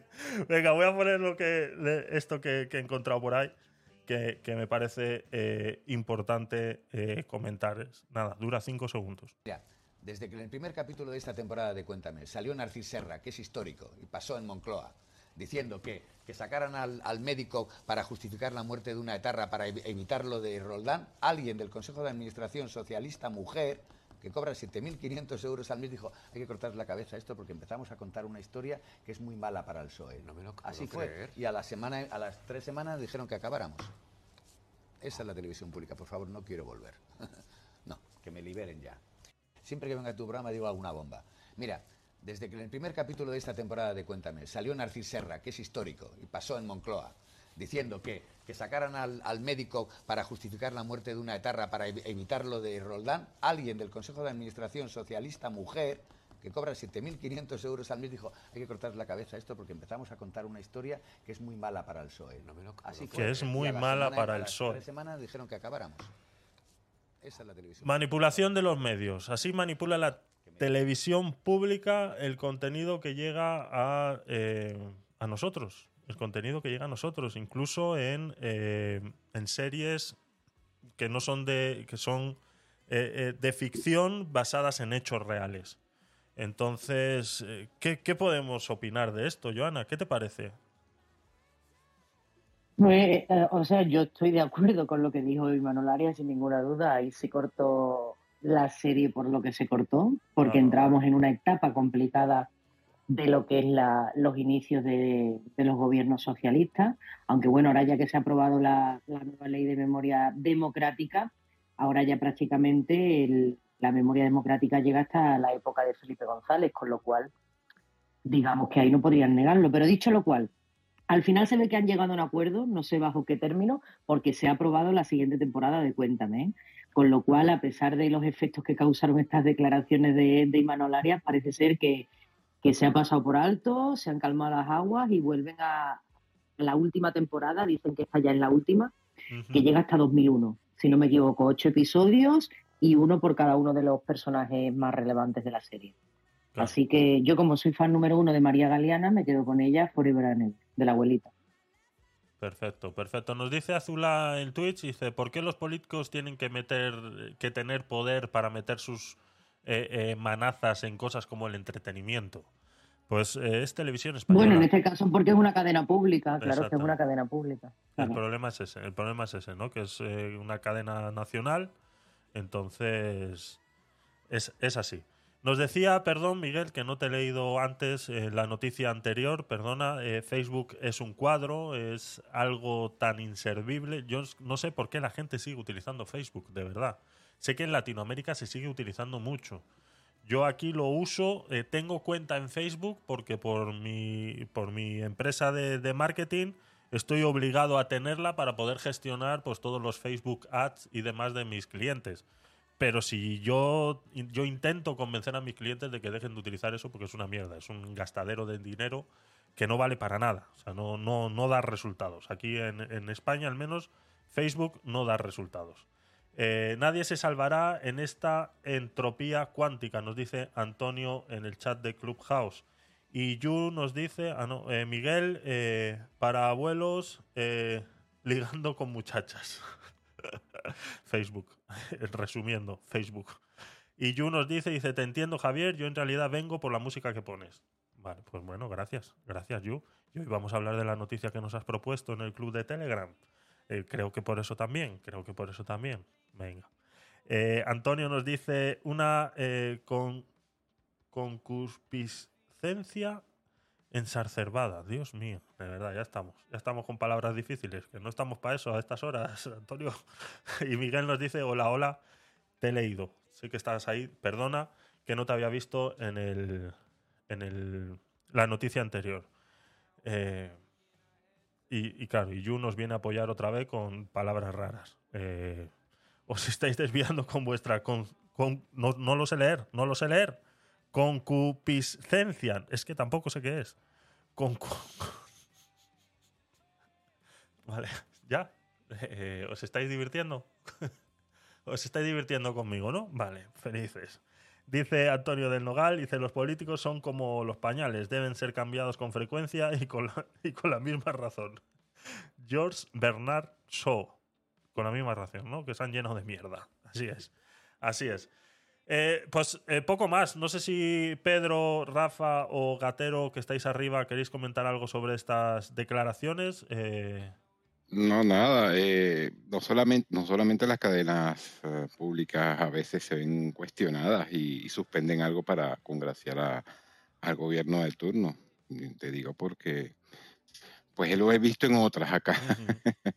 No voy a decir nombres, pero hay una que, que es de color verde y tiene un 6, que Sí. también lo he visto, ¿no? sí, sí. Sí, sí. Ese, ese es el panfleto del gobierno, efectivamente. Sí, sí, entonces Sí, sí. supuestamente entre comillas privada, ¿no? Pues hay noticias que todos los canales dan. Por ejemplo, la visita de Biden ayer a, a Kiev, ¿no? Que yo pasé mucho miedo por aquello de que le pudieran tirar un cohete. Y luego me entero es que Estados Unidos había avisado a Rusia de que iba a ir el presidente a la capital. Es como, eh, cuidado que va nuestro presi. A ver si vais a tirar algún cohete. O sea que estaba todo como medio pactado. No, no sé qué sería mejor avisar o no avisar. No sé si Ya. lo visteis, el hombre caminando lentamente y como que todo estaba muy controlado y las sirenas de fondo de antiaéreas, pero lo que me sorprendió es que Estados Unidos hubiera avisado a Rusia de que iba a estar allí, ¿no? Como curándose en salud, aunque me parece una temeridad.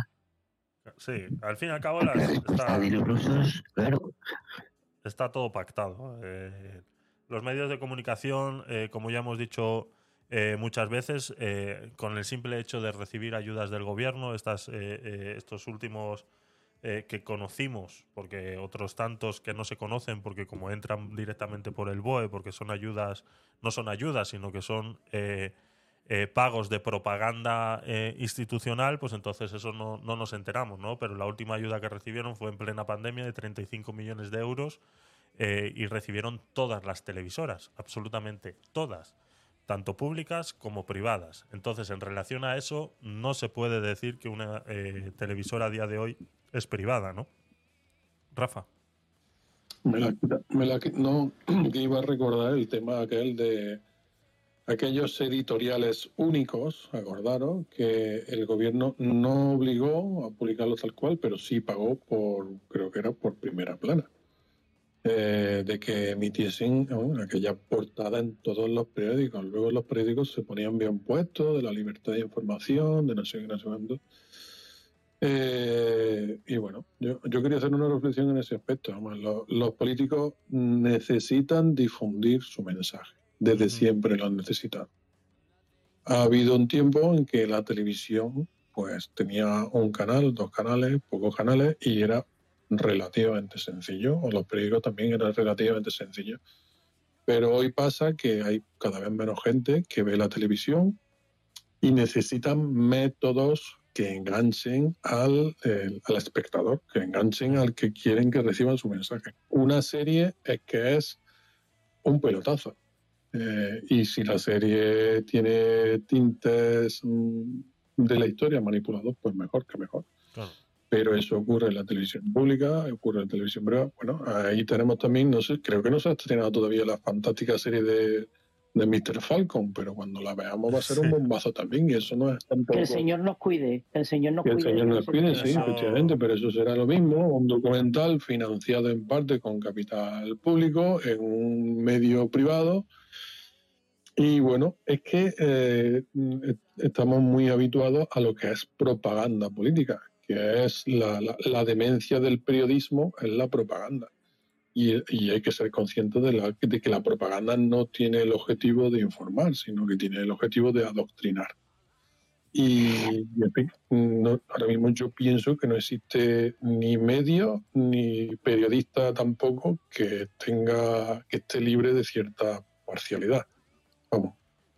Libre no, muy, muy, muy, muy mm, parcial. Yo creo que la tele sigue siendo el monstruo que se lleva toda la audiencia, que dicen cada vez se ve menos la tele.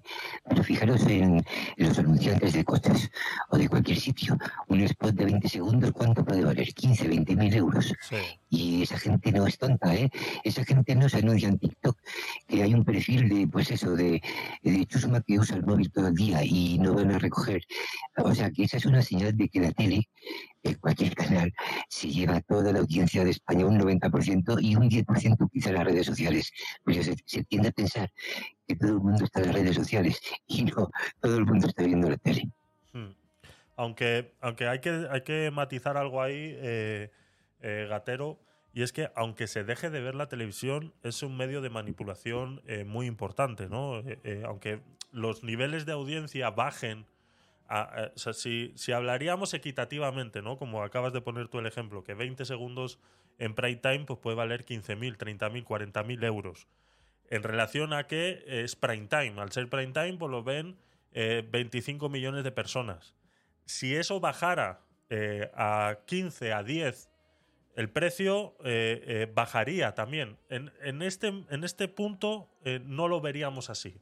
¿Por qué? Porque sigue siendo un sistema de manipulación. Por eso es que estamos viendo que muchos eh, eh, dirigentes políticos se están haciendo TikTok. Eh, sí, se están haciendo TikTok. Entonces, eh, saben que hay a, un- a una pequeña población que cada día es, más fuerte y que están a punto de ser votantes que están en TikTok. Entonces, están viendo la necesidad de meter su propaganda política a través de TikTok. Pero claro, no se va a dej- dejar de hacer en las televisoras porque yo necesito poder tener la mano metida dentro de las televisoras para el día de mañana poder manipularlas y poder controlarlas. Si yo les dejo de meter dinero porque ya no lo ve nadie y lo empiezo a meter en otro sitio, eh, por mucho que quieras, el día de mañana es lo que ha pasado con los periódicos, ¿no? Eh, han perdido la mano dentro de los periódicos al empezar a ser digitales. Eh, la gran mayoría ya, eh, eh, las audiencias, lectores que tenían los periódicos no son los mismos que tienes de manera digital. Entonces ellos han perdido ese, ese canal ¿no? que tenían de, de- publicidad. Entonces, no van a dejar, no van a dejar. Joan, adelante.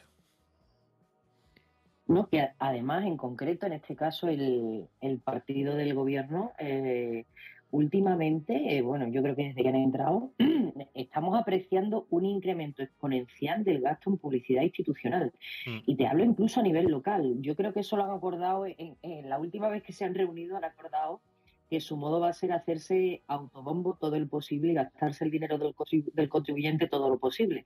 Incluso te hablo de, de- de corporaciones municipales, ¿no? que me toca de cerca vivirlo, y están gastando cantidades ingentes en publicidad. O sea, cosas que antes publicaban con normalidad en sus redes sociales, Facebook o Instagram, vamos a hacer tal cosa, vamos a hacer cual otra, ahora es publicidad pagada. Te Sí. salen los anuncios, pero es uno detrás de otro. Y cosas muy normales y muy corrientes, pero es autobombo, ¿no? Y ese dinero está saliendo del erario público, eso está saliendo del dinero de los contribuyentes y no les importa, o sea, ningún pudor. Y yo creo que eso tenemos que, que- que gritarlo y que chillarlo a los cuatro vientos porque se están gastando el dinero de nuestros impuestos en hacer una campaña electoral pagada por, todos por todos los contribuyentes solamente eh, en aquellos casos en los que gobiernan ellos. En los demás lo miramos de otro modo, ¿no? Entonces, mm, estamos así un poquito con unos tintes bolivarianos bastante interesantes, eh, cada vez más cercanos. Bastantes. ¿Sabes, bastantes. Javi? Sí, Eh. sí, sí, cada vez más cercano. Ese autobombo, no sé si pronto veremos a más de uno saliendo. Bueno, ya lo estamos viendo en chándal saliendo a correr. Ya mismo dará los mítines así. Sí, sí, Exactamente. pero, pero es eso, pero es que además no es exclusivamente autobombo. Y en partidas presupuestarias está directamente definido como propaganda institucional, que eso yo lo he visto en presupuestos eh, institucionales. ¿eh? Sí. está tipificado en partidas presupuestarias como propaganda, no como publicidad, no, no, propaganda institucional. ¿eh? Se está pagando y se está haciendo eh, directamente cargo de esos gastos, tal cual.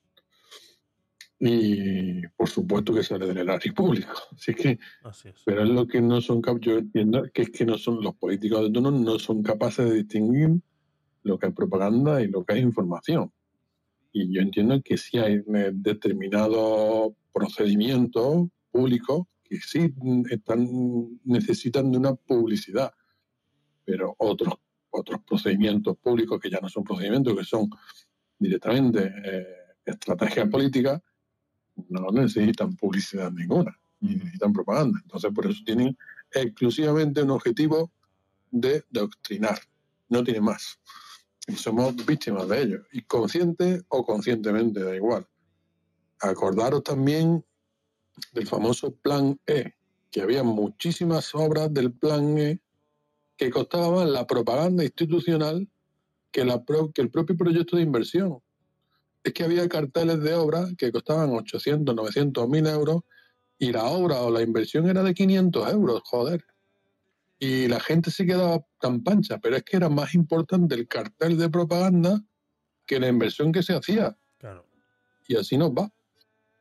Tal cual. Hoy he visto, hoy he visto y leído en prensa, eh, espero que no me baile la cifra, pero que el gobierno se ha gastado 725.000 euros en dar publicidad a la ayuda de 200 euros. ¿Vale? Ya ves. 725.000 euros.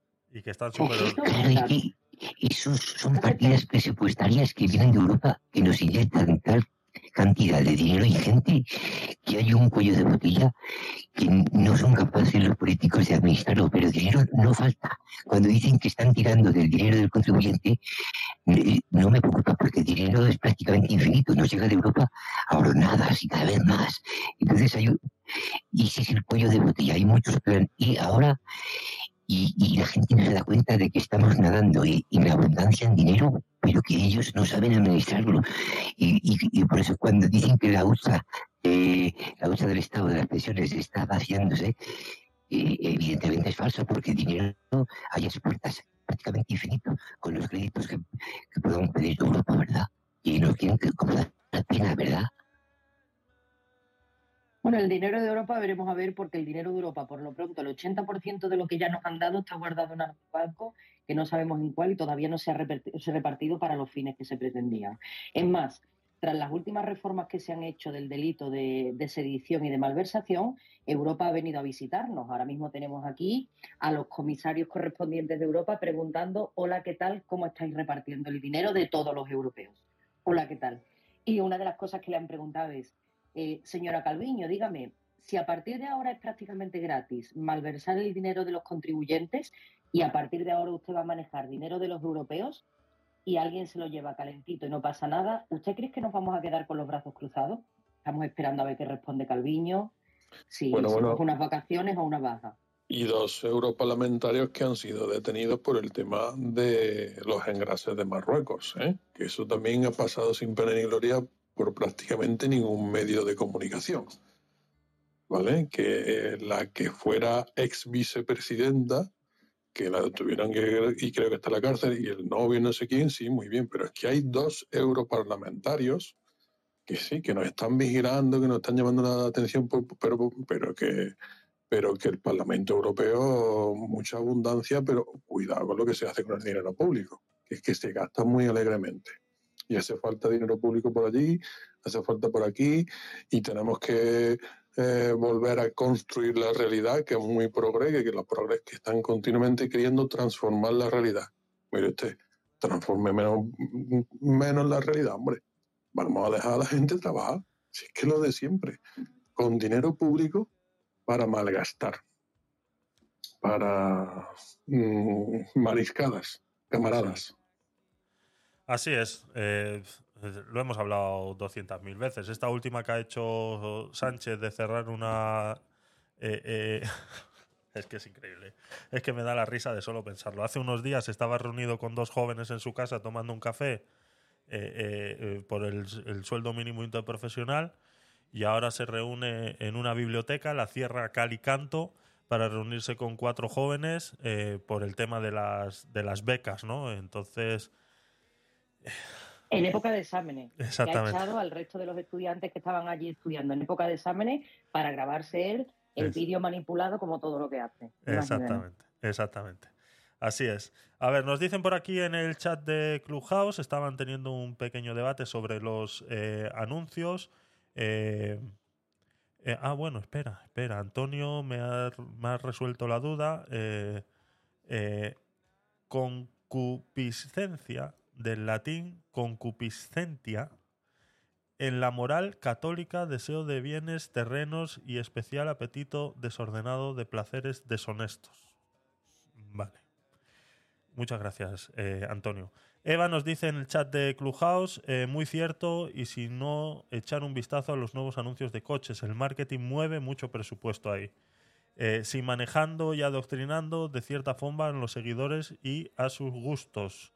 Eh, decía de los nuevos anuncios eh, bien chulos. Sí, yo a mí me encantan los anuncios, ya lo, decía. Y dice Yu también, eso es lo maravilloso de la comunicación publicitaria, Eva. Eh, esa creatividad que consigue remover el pensamiento, interferir en las decisiones de las personas. A mí particularmente me apasiona. A mí también es algo de lo que, de, lo que vivo y lo, lo- lo he expresado muchas veces. Lo estuvimos hablando alguna vez de, de algún anuncio que hemos, que hemos conversado aquí. Y, y a mí es algo que me, que me apasiona también, ¿no? Eh, ver eh, los anuncios. Mm, Yo soy de las personas raras que se queda viendo el anuncio. Eso que dicen, yo aprovecho los anuncios para ir al baño, pues yo me quedo a verlos. yo me levanto cuando están dando la película Sí. para ir al baño. Me gusta verlos, me gusta verlos. Como dice Yu, eh, es eh, cómo se utiliza eh, eh, eh, todos esos pequeños matices, todas esas pequeñas cosas que se incluyen dentro de una publicidad para convencer a esa persona de que necesita ese producto, ¿no? Entonces, está guay, está guay, está chulo. Joana.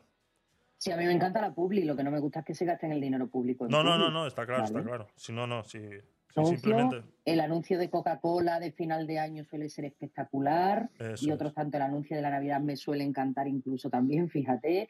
O sea, en general, hay los anuncios de Apple me, me flipan con carácter general, los de BMW me suelen gustar también mucho, es decir, hay campañas publicitarias que son absolutamente brillantes. Yo recuerdo, ¿os acordáis del, del de Rúa Vieja? Para mí es el mejor anuncio que se ha hecho a lo largo de la historia. Mm. El de Tenemos que vernos más. A mí ese, ese anuncio me marcó y me encantó, me encantó, Sí. me encantó. Incluso intenté averiguar cuál era la agencia que lo había hecho porque me pareció brillante. Pero ¿verdad? yo comí- Un segundo, Gatero, un segundo. Son campañas que financian empresas privadas y ellos mismos deciden en qué Eso gastarse es. su dinero. Correcto. Ahora, que usted se dé autobombo a usted o a su partido eh, que está en el gobierno y se gaste el dinero de los contribuyentes, eso sí que no me parece bien. Por muy bonito que sea el anuncio, y mucho menos cuando nos insultan, que es lo que están haciendo últimamente con las, campañas de ahorro de, de energía, mientras el, el presidente mueve cinco coches de Madrid a Sevilla, de Sevilla a Málaga y el Falcon para ir a, a un mitin del partido. Sí, Entonces, eso es insultante. así es. Adelante, Gatero. O Pedro. que decía que, que hay anuncios muy bonitos que han hecho historia. ¿Os acordáis de aquel anuncio que era un perro que su dueño, que era un, un- un- un chaval, no le hacía caso porque el niño estaba viendo siempre la tele? Y estamos hablando de los 80, cuando no había internet. Que era, era un, un anuncio eh, diseñado por, creo que es el, el mejor genio de la publicidad de España, que no, me- no me acuerdo cómo se llama. Y os acordáis que el perro cogía la maleta y se iba de casa. No sé si recordáis. No, I- la- imaginaros, por- por- imaginaros que a- ahora el anuncio es porque el niño está con el móvil, la tablet y todo eso. Pero hay anuncios muy bonitos, como ese de del perro. que creo que se, se llegó a votar que era el, el mejor anuncio de la historia de la tele. Yo sí me acuerdo de ese anuncio, Gatero. No, me yo acuerdo no, la perfectamente. verdad que no. Sí, que el perrito, el perrito era así como marrón negro y era de Sí, sí. caídas y el flequillo Sí, así. sí, sí, sí. Y se vendieron burla de perros de esa raza que se vendieron. Y, y fue un impacto a nivel nacional. Y decía, no, no veas tanto la tele, atiende a, a tu perro o algo así, ¿no? Y no, no había internet ni nada, ¿eh? ¿Eh? Imaginad ahora. Y la eh, lo de Apple no me gustan los anuncios de Apple. Esos jóvenes que van y se tiran de cabeza por un puente, pues yo no sé, yo no lo entiendo. Que la última, que por cierto hoy se ha repetido la tragedia, pero en la vida real. Eh, pues no, no sé, es que esto es de Apple, ¿eh? Y qué, qué anuncios más raros hacen. Eh, Pedro, adelante. Sí, nada, nada, nada. A mí lo que mm, algunos que- algunos anuncios me marean, más que todo los de la, la- la red de perfumería, Paco Rabanne, eh, Gucci, ah, que lo repiten como 10.000 veces Sí. entre comerciales y, y uno tras de otro, y Carolina Herrera, Paco Rabanne, Gucci, No, y no, no. vuelve otra vez. Carolina Herrera, Paco. Carolina Herrera, ¿no? Ya- ya me lo sé de Herrera. memoria. Bad Girl y, y, y- Pero eso es porque ¿cómo ves mucho. Y el otro. Eso es porque ves mucho Antena tiene- 3 y la sexta. No, no, no, no, no, no, no, más que todo veo, más me gustan los documentales, entonces me voy para Mega o me voy para la otra, pero me tienen mareado y ya me Ah. están empezando a marear los, los, los- los anuncios, ¿cómo se llama? Gubernamentales, ¿cómo que le dice Rafa? Los, los estatales sí, también, sí, porque también están saliendo así que uno ni se lo espera y yo, joder. Así. Pero bueno, eso sí, yo no sé, mira, esa gente de los perfumes paga miles de millones de, de euros, ¿eh? De verdad te digo. Así es, así es. Eh, pues poco más, poco más eh, sobre este tema. eh, nada más destacar esa manipulación de los medios de comunicación en, en el entretenimiento y que está ahí, que existe. Entonces eh, no lo podemos dejar de lado. Así que seguimos.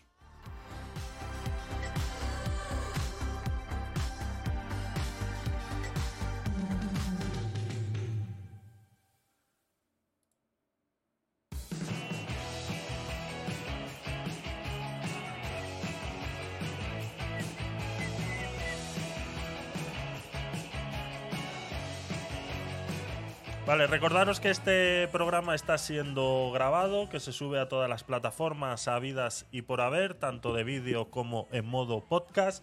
En YouTube me puedes encontrar como Tecnopolit y en modo podcast como Gabinete de Curiosos. Ahí vais a encontrar todos los podcast night, los aguacates sin hueso y eh, demás programas eh, que vamos a hacer con Gabinete de Curiosos. Tengo uno pendiente, a ver si empezamos esta semana ya sobre eh, criptomonedas, así que os invito a que estéis pendientes. Toda esta información, todos estos datos los puedes encontrar en la web de gabinetedecuriosos.com. Una web que recopila todas las noticias que tratamos en todos los programas para que veáis de dónde extraemos la información y cuál es sobre todo el sesgo, sesgo, sesgo mediático que tenemos. Eh, es así, es así. Entonces, eh, echarle un vistacito, gabinetedecuriosos.com. Ahí eh, os podéis registrar y podéis subir noticias, vídeos, eh, memes, eh, TikToks, tweets, lo que queráis. Lo podéis subir. Simplemente pasa por un pequeño proceso de moderación para gestionar categorías y que esté todo bonitamente ordenado y que todo esté en línea de lo que queremos plasmar en la web. Entonces os invito a que le echéis un vistazo y bueno, expreséis vuestro cariñito ahí. Recordaros también que estamos en plena eh, año electoral y tenemos un pequeño contador aquí corriendo para las elecciones municipales de 2023. Pues eh, nos vamos a proponer eh, dar información. Con el contador ese, de verdad, ¿eh? Agobia, agobia un poquito, agobia un poquito, pero hay que ser fuertes, hay que ser fuertes, hay que aguantar ahí, fuertes. Nos quedan 95 días, 7 horas, 30 minutos y 39, 38, 37, 36, 35 segundos ahora mismo. Para el día 28 de mayo a las 8 de la mañana que empezarán las votaciones municipales. Dime, Pedro. Ponle al lado un link para que hagan una encuesta también. Podemos, podemos, podemos hacer encuesta. Podemos. A ver cuál es la tendencia, a ver cuál es la tendencia, ¿no? Podemos hacer encuesta, buena idea. Vamos a hacer una encuesta en la web de gabinetedecuriosos.com y ahí eh, anónimamente podéis votar. Así que la, la subiré, la subiré entre esta noche y mañana. eh, subiré la, encuesta. Me parece muy buena idea, Pedro. Gracias, muchas gracias. Recordaros también que este podcast está eh, siendo patrocinado por Port Aventura, eh, la aventura del carnaval. Tienen una pequeña promoción que si le dais clic al enlace que ya tenéis en los chats, tanto de Twitch como de Clubhouse, pues estáis apoyando el contenido. Es eh, una fiesta inolvidable con entradas desde 40 euros al Port Aventura en Barcelona. Entonces, si estáis por ahí cerca, podéis aprovechar la, la- oferta, pues eh, bienvenidos. Pues me alegro que os sirva eh, de algo.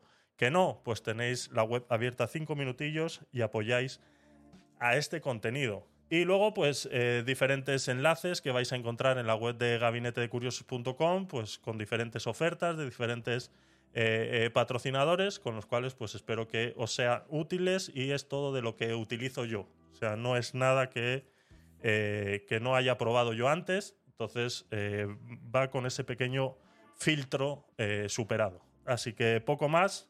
Seguimos.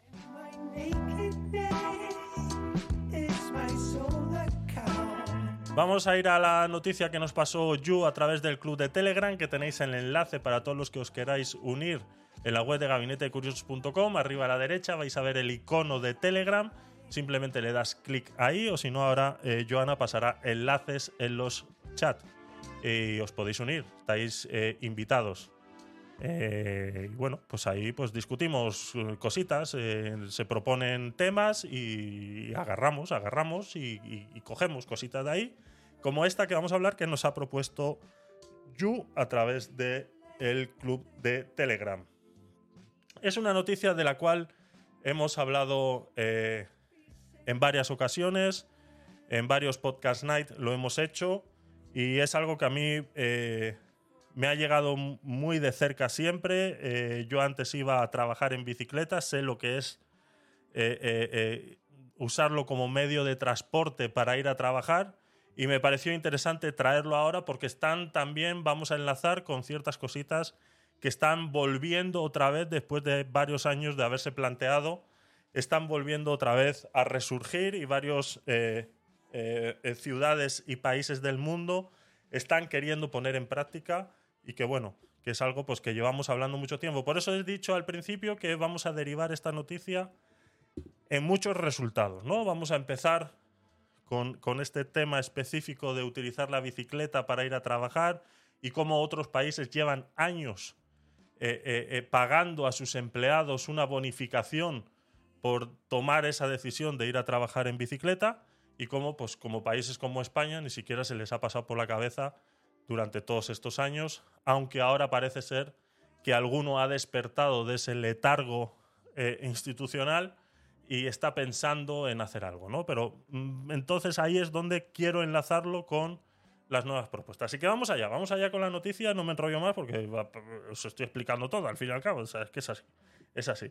Eh, la noticia dice, cobrar 800 euros al año por ir en bici al trabajo en Países Bajos y Francia ya se hace. En España todavía es una idea.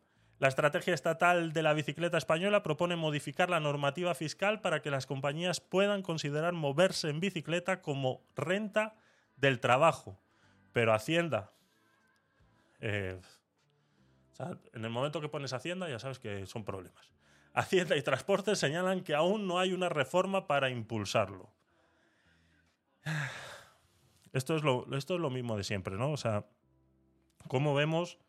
eh, ahora seguimos leyendo la noticia, ¿no? Pero ¿cómo vemos que una palabra como Hacienda dentro de un enunciado de una noticia que se supone que es para mejorar el medio ambiente, que es para mejorar la vida de las personas, que es para mejorar, mejorar y mejorar y mejorar y mejorar, no se puede implementar a día de hoy, no se puede implementar en España a día de hoy, porque no hay una reforma para impulsarlo. Vale, ¿cuál es el problema por el que no hay una reforma para impulsarlo? Pues porque no existe un, un, sitio en la nómina donde poder reflejar esto, porque es que si no estarías incurriendo en un eh, mercado negro. O sea, si a mí mi jefe me pagaría 80 euros más al mes porque voy en bicicleta, no tiene dónde ponerlo en la nómina, no hay manera, ¿no? Entonces, o tendría que entrar como especies, pero claro, no es una especie porque es un medio de trabajo, es un medio de transporte, pero claro, es que los medios de transporte van subvencionados de otra manera, no entran por aquí, no entran por allá, al final se deja de hacer. Y se deja de hacer porque hay un pequeño problema, y es que cuando hasta que el gobierno no sepa cómo sacar tajada de toda modificación que se haga, no se hace. Entonces, hasta que no se haga una reforma en la cual se pueda implementar esto en las nóminas a sus trabajadores o los, los eh, autónomos lo puedan reflejar de alguna manera, porque claro, eh, cuando un autónomo refleja la gasolina que consume, lo tiene muy fácil. es presentar los recibos de la gasolinera. Cuando un trabajador eh, eh, recibe ese, ese tal, lo tiene muy fácil, solamente tiene que presentar los kilómetros que hace el coche. Ahora bien, cuando vas en bicicleta, ¿cómo lo haces? Claro, entonces ya empiezan las dudas. Cuando empiezan las dudas y el gobierno no es capaz de sacar una tajada de esa eh, situación, pues simplemente no se hace. Con esto quiero quedar, dar, dejar claro cuando hay un conflicto de intereses y por qué las cosas no se hacen. Dice la noticia. Ir cada mañana al trabajo en bici es bueno para la salud, para la ciudad, menos atascos, para el medio ambiente, menos emisiones y contaminación, y hasta para el Estado, que ahorra en gasto sanitario. Mira tú, todo y eso. Por eso, aunque lo más habitual es subvencionar el transporte público o incluso dar ayudas estatales al combustible para coches, como ya lo hemos hecho aquí, varios países europeos tienen en, muchas, eh, en marcha iniciativas para pagar a los trabajadores que se desplazan en bicicleta. En Países Bajos han subido este año la subvención estatal por kilómetro en velocípedo de 19 a 21 céntimos. Eh, la cantidad final eh, puede superar los 1.000 euros al año, mientras que en Francia la suma puede llegar a los 800 euros eh, anuales. En España, la estrategia estatal de la bicicleta propone modificar la normativa fiscal para que las compañías puedan considerar moverse en bicicleta como renta del trabajo algo que sí se puede hacer con, con los coches de empresa, pero los eh, ministros de Hacienda y Transporte señalan que por ahora no hay ninguna reforma para impulsarlo. El gobierno de Países Bajos subvenciona con 21 céntimos por kilómetro de euro eh, recorrido en bici entre el hogar y el trabajo, aunque también se aplica a transporte público y coche. ¿Qué te parece esto, Joana? Yu, sube, eh, por favor. Sí, si estás por ahí todavía, sí. Necesito escucharte. Yo, que propuso el debate, que suba. Si quiere, claro, no sé. Igual la estoy obligando, tampoco. Esto es una república bananera, pero tampoco azotamos a la gente para que participe, ¿sabes? Al menos de momento. Mientras, no sé si que, no sé si querrá subir, no sé si querrá subir. Tampoco. Eh, Joana, ¿qué te parece? ¿Qué te parece esto? Bueno, mm, fíjate que, que se estaba comentando cómo van a controlar si vas al trabajo en bicicleta. Y comentaba Iba, bueno, pues que nos pongan un chip. Hoy, qué miedo, otra localización, que sepas por dónde andas, por dónde no andas, más control todavía. Mm. Lo que pasa es que probablemente el gobierno lo valorará porque como será algo que seguro que no subvenciona el Estado, sino que obligan a las empresas a pagarlo, sacarán su tajada correspondiente del ingreso a cuenta que se haga de ese, del abono de ese incentivo. Exacto. Así que más pronto que tarde lo mismo lo sacan. Espérate lo peor y acertarás. Así Pero es, subió así yo, es. Javi. Así es. Yu, bienvenida. Gracias por subir. No, no quiero obligarte, ¿eh? que conste, que conste. Pues ya lo has hecho, Javier. perdona, Pero perdona, bueno, perdona, perdona, no perdona. pasa nada. No, no, prefiero escucharos, pero bueno, yo es lo que estaba pensando ahora es del pobrecillo compañero que cobre menos porque tiene que, que llevar el coche sí o sí, porque durante el trayecto tiene que dejar a sus hijos en el colegio, ¿sabes? Y no sé, esas cosas a veces. Hombre, cobrar menos tampoco. O sea, no es que la gente no va a cobrar menos, simplemente que no va a tener este plus por poder ir en bicicleta. Está claro. A ver, eh, sí, eh, pero eso no es cobrar menos. Tampoco, no sé, me da a mí la sensación que no, que no van por ahí los tiros. Simplemente es subvencionar algo. Eh, eh, hay que tener algo, algo en cuenta, ¿no? Yo, por ejemplo, cuando iba en bicicleta al trabajo, yo ya de por sí ya me ahorraba mucho dinero entre todos los impuestos que pagas con el coche, gasolina, mantenimiento, el, el numerito del coche en los ayuntamientos, los impuestos de carreteras que vienen por... Todo eso ya de por sí te lo ahorras, ¿no? Si además de ese esfuerzo, pues eh, te dan una, una pequeña ayuda, como ya se da en muchas empresas, para que vayas en transporte público, mm, no sé. Eh, ese- esa persona que se le da esa... En muchos convenios que está el... Pero el- mira, a ver. Adelante. Ni convenio, ni, ni subvención, ni gaita. ¿Qué quieres que te diga yo, Javier? A ver. Es que ya mismo nos van a dar una subvención mm, por comer carne de gusano. A ver, y, y me explico, aunque ya creo que lo he dicho todo. Yo creo que andar en bicicleta, pues habrá un determinado tipo de persona que podrá hacerlo y habrá otro tipo de persona que no podrá hacerlo.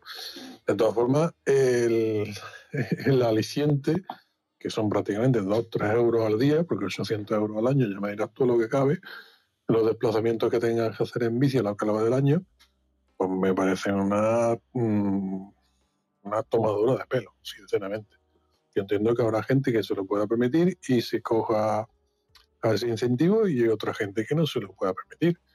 Pero no, no le veo, no le veo, no le veo suficiente interés al asunto. Alguien que pueda permitírselo por, por cercanía o porque solamente tenga que desplazarse personalmente y poco más, oye, ahorrarse dos euros al día no lo veo mucho. Y, vuelvo a lo que decía al principio. Me parece una medida en cierta manera regresiva.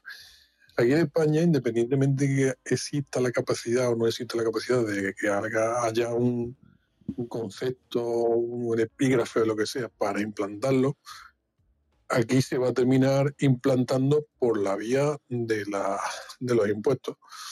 Como tú decías, es que está todo carísimo. Lo- el centro de las ciudades no se puede circular porque necesitas una pegatina de la clase C, de la clase B, ya mismo la van a eliminar para circular por, por determinados cascos urbanos y llegará el momento en que dirán, pues ya los coches no pueden circular por no sé qué, y bueno, y todo el mundo tenemos que ir andando en bici, en burro o, no sé cómo. Pero lo que está claro es que ese tipo de medidas no las veo, a ver, las veo totalmente un- un- un- una, una involución, veo una involución, totalmente. Habría que ser algo más constructivo, positivo en ese aspecto. No sé. Eh, y sobre todo un engañábamos. Dos euros, tres euros diarios. Porque, porque te desplaces en bici no lo veo bien. Y sobre todo también pienso una cosa. Eh, habrá gente que incluso pudiéndose permitir... eh, a ver, me explico. si mañana todo el mundo cogiese la bici porque tuviese opción, el tráfico de las ciudades y, y- y todas estas cosas se planificarían para ese tipo de vehículos. Si un día hubiese lluvia, las calles y el tráfico no estaría planificado para los coches. Y la gente no renunciaría a coger el coche. Y esto lo digo por el tema de los colegios. Los colegios, los días de lluvia son un desastre, porque normalmente la gente va a llevar a los niños los que les viene bien eh, andando, pero los días que llueve, todo el mundo va en coche al colegio y se forma un caos inmenso. Entonces, el- esa vía del incentivo fácil me parece, sinceramente, una mala idea. Y, y hacia la bicicleta, pues ya te digo, es que ya mismo nos van a dar dos euritos por comer, qué sé yo, eh, chocolate caducado. Toma, tómate esto, campeón. Vale, ahora te pongo yo, te pongo yo la, situación siguiente, ¿no? Olvidémonos de que el incentivo venga por parte del gobierno eh, para reducir eh, para reducir contaminación y demás, y venga exclusivamente por parte de la por parte de la empresa, ¿no? Hay empresas, por ejemplo, en el centro de Madrid, muchas de ellas que tienen que pagar eh, un estacionamiento para sus empleados, porque no se puede estacionar en la calle. Entonces es un agravio para esos empleados que tengan que ir a trabajar a ese, a ese sitio. Por ende, las gran parte de las empresas que, pues, que suelen tener eh, mayor cantidad de, de empleados optan por alquilar eh, o comprar directamente estacionamientos y darles el, el uso a sus empleados.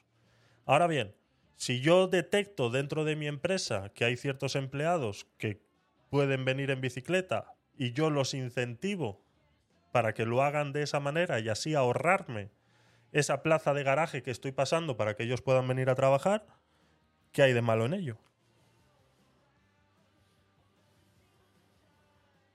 A ver, si yo no digo que sea malo, yo lo que digo que efectivamente habrá casos en que será posible y habrá casos en que será eh, Ya, un pero es- incentivo forzado y artificial. De todas formas, también te digo una cosa, la empresa que esté pagando una barbaridad por, por un aparcamiento o por varios aparcamientos, imagino que será una empresa que requiere de una gran infraestructura, que requiere de un gran número de trabajadores, que requiere, oye, pues a lo Correcto. mejor puede poner un servicio de transporte público Lo de hacen. recogida con Hay- ciertos horarios. Hay muchos de ellos que lo hacen también, correcto. Hay muchos de ellos que lo hacen. Y no Pues es una.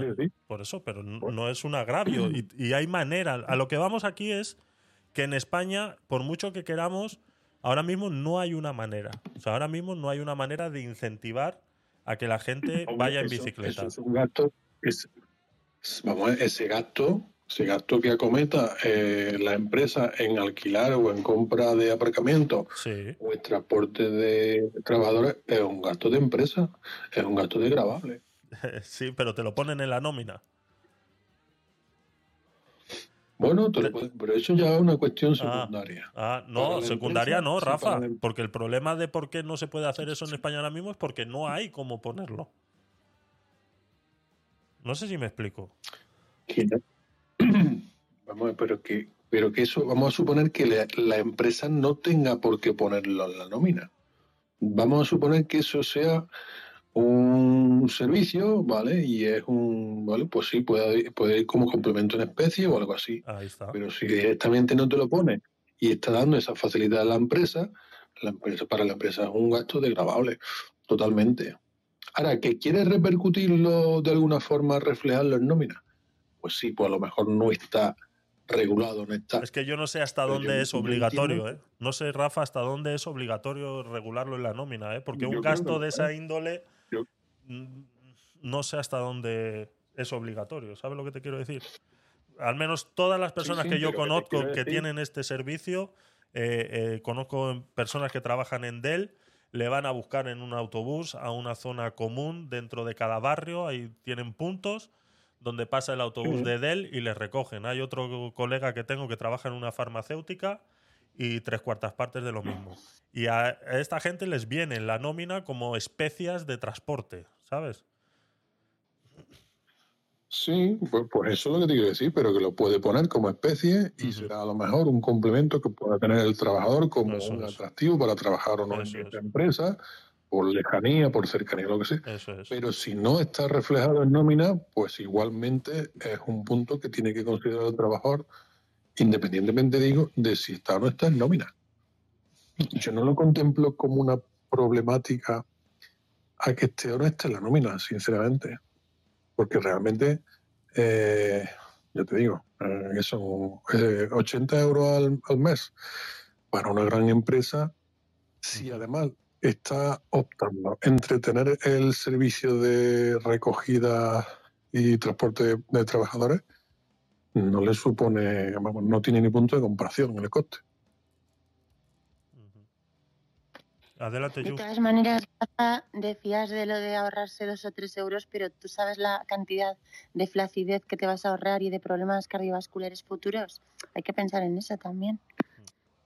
Sí, sí, yo, y yo soy una de las personas que lo he contemplado, pero mm, yo, por ejemplo, no me lo imagino básicamente porque Pues, yo ya, in- yo Espera, ya un, invierto. un segundo, te lo digo porque el gobierno sí que destina, ¿sabes? Sube el IVA de los refrescos, etcétera, etcétera, para que no sean consumidos y creo que esto también, ¿sabes? Es una forma de más rápida de... Sí, sí, vamos a ver, sí, yo le veo su parte positiva. Pero yo, por ejemplo, desplazándome en coche, ya invierto mucho tiempo diariamente en desplazamientos en coche, por trabajo.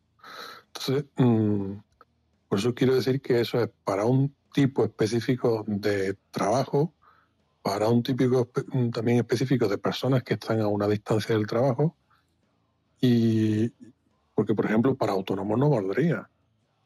Eso, no- eso no se podría aplicar a un autónomo que tiene que salir o, o- para comerciales o para este tipo de personas. Es decir, no se puede. Yo creo que también sería una discriminación positiva para ciertos tipos de trabajos y trabajadores. Pero que ya existen un montón de discriminaciones. O sea, ya existen. O sea, de por sí, Sí, ya sí, existen.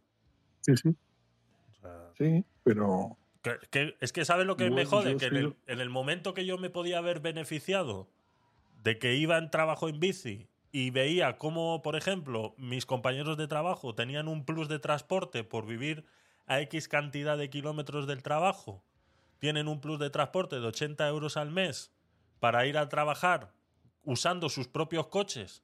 Yo iba en bicicleta, no recibía nada, o ver cómo eh, eh, en muchos de los convenios las personas que tienen hijos tienen ciertos beneficios y yo que no los tengo, no lo tengo. Y así te podríamos numerar un montón más.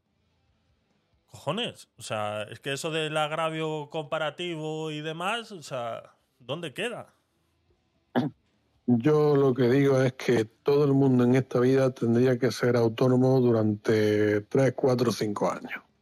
Eso es lo que digo yo. Y tendría que eh, tratar con clientes, tratar con, tratar con proveedores, tratar con Hacienda, tratar con todo el mundo y luego, pues que le den un atractivo, un incentivo por viajar en bicicleta. Verás cómo lo de viajar en bicicleta va a saber a poco. Es lo que te quiero decir. Que me parece fantástico. Me parece fantástico que haya un, un aliciente por transporte de bicicleta, por todo esto. Pero que no le doy yo la relevancia que lo considero en cierto punto un cierto trato discriminatorio positivo y que no le veo el encaje más allá, pues eso, de, de- de- de empresas que trabajen en plan colmena, que me parece muy bien, oye, pues, oye, ponerle, ponerle ese, aliciente en lugar de usar el transporte de la empresa, oye, pues genial. Pero, ¿para qué porcentaje de trabajadores por cuenta ajena estaríamos hablando? Yo creo que sea un porcentaje muy ínfimo, sinceramente. Yo entiendo lo que ha dicho Javier. De hecho, me ha, me ha dado respuesta al pensamiento que tuve al principio, ¿no? De qué pensaría el trabajador que no puede. Claro, es que al final eh, ese tipo de discriminación, eh, siempre y cuando sea para un beneficio, ¿sabes? Eh, general, por ejemplo, lo que ha dicho, ¿no? De las familias numerosas, es que es así, ¿no? Fomentan la natalidad. En este caso, eh, la bicicleta, jolín, para el medio ambiente es muy bueno, para la salud de las personas es muy bueno. Yo creo que esa, para mí ahora, mi opinión es que esa- ese tipo de discriminación, eh, jolín, es súper válida y estoy a favor de ella. Sí, sí, pero bueno. Y esperemos que, que por lo menos en los patinetes no, no sean tan duros, que yo creo que es el futuro. Que, ja- Javi, te ríes, no sé si porque sabes que yo uso el patinete por, Claro, por la claro. acera, porque Exacto. Tengo, tengo mucho miedo, tengo mucho miedo a callejear con el patinete. Entonces, a riesgo de que me monten, siempre voy con la acera y despacio, dando coces a algunos peatones que se cruzan. Y tu moderadora, Azara, eh, puede dar testimonio de que ella va a trabajar con su patinete a, a pesar de que se ha perdido la crisma en numerosas ocasiones, ¿verdad? Eso quería decir. Y voy a descender donde los oyentes, porque a- ahora es la hora de los gatos de jugar y, y no voy a estar muy atento, así que desciendo donde, donde el público. Muy bien, muy bien, Gatero. Gracias. Gracias por estar ahí. Rafa. Yo quería decir, yo quería decir una cosa con respecto a la discriminación positiva, una pequeña apreciación. Las ventajas barra discriminaciones positivas que tienen las familias numerosas, sí son ventajas, pero yo creo que no tienen proporcionalidad en el sentido de que, evidente, yo te lo digo porque yo soy hijo de familia numerosa y padre de familia numerosa. Las familias numerosas como consumidores finales pagan, por ejemplo, muchísimo más IVA. ¿Vale? Es así de sencillo, porque tienen que hacer mayor consumo pues, para todos los miembros. Eh, entonces, ¿qué ocurre? Pues bueno, se, se les da ciertas facilidades, ¿vale? Pero porque están haciendo mayor gasto. No es solamente porque las familias numerosas fomentan la, natalidad, no, no.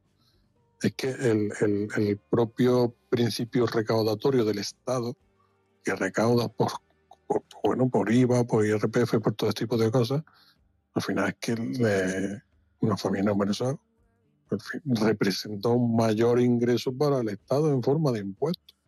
Y por supuesto, el día de mañana va a representar mucho más eh, mano de obra para el imperio del Estado. Lo que le facilita en un primer momento, en, en- en una primera etapa, a la familia numerosa, que hasta que los hijos creo que cumplen 18 años, pues creo que es muchísimo menos que lo que luego cada uno de los miembros aporta realmente. Que ese es el tema de las familias numerosas.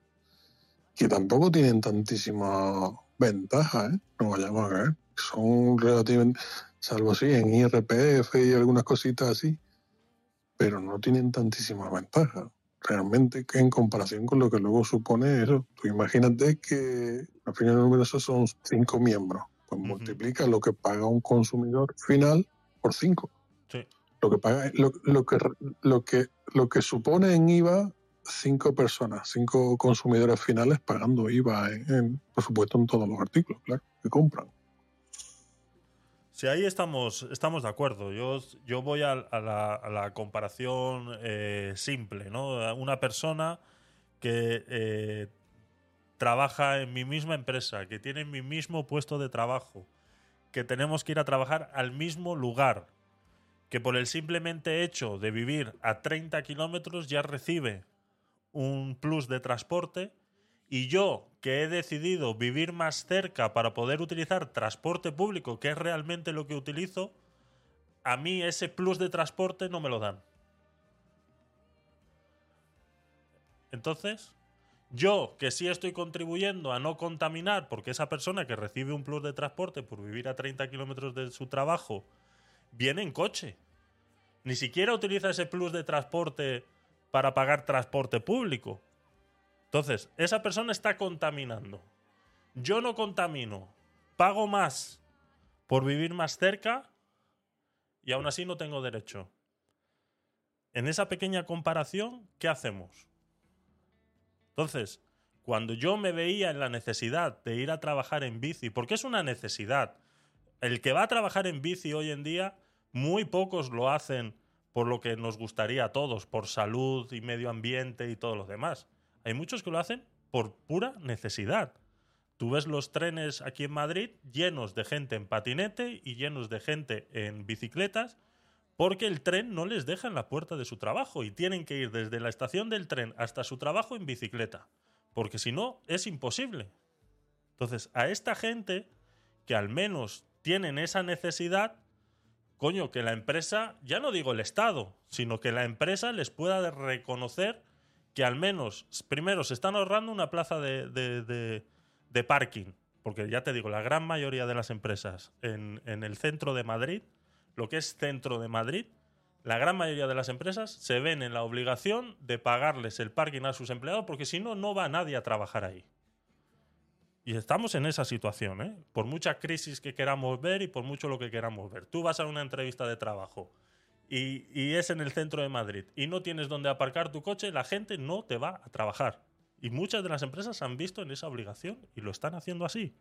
Entonces, si tú te puedes ahorrar esa plaza de, parking porque sabes que tu empleado, coño, pues ten ese pequeño gesto, joder, no sé. Por algo hay que empezar, por algo hay que empezar. Es, es lo único que quería, que quería decir sobre eso. Ahora bien, vamos a enlazar. 12 de la noche. 10 grados. Y estoy sudando. No lo entiendo. Hay algo que surgió hace unos años atrás y que lo puso en boca de todos y que lo, eh, empiezo así porque quiero aclarar porque parece ser que es, es, es reciente esto que está pasando, está saliendo en todas las redes sociales, hay mucha gente comentando, ha salido en varias televisiones fachas y otras no tan fachas hablando sobre el tema y dan la sensación como que es algo nuevo, es algo distópico, es algo que...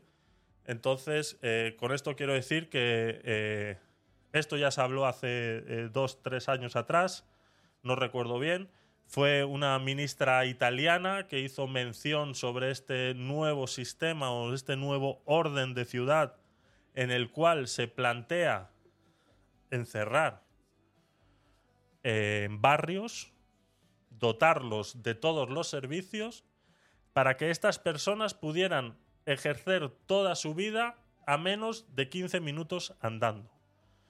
Dice la noticia donde he podido recuperar un poco más de, información al tema y que es lo que estuvieron hablando en esta eh, eh, televisión facha y, demás, eh, pues que trataron este tema eh, largo y tendido, ¿no? Dice, te encerrarán en tu barrio y no podrás salir. El plan de ciudades caminables que enloquece a los conspiracionistas. Una nueva amenaza se cierne sobre la humanidad. Las élites globalistas quieren encerrarle a usted en su barrio.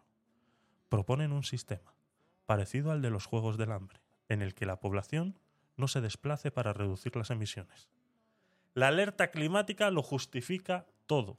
La idea es crear núcleos urbanos en los que todo está a 15 minutos a pie o en bicicleta. Y ya se está implantando en lugares tan dispares como Oxford, París o Milán.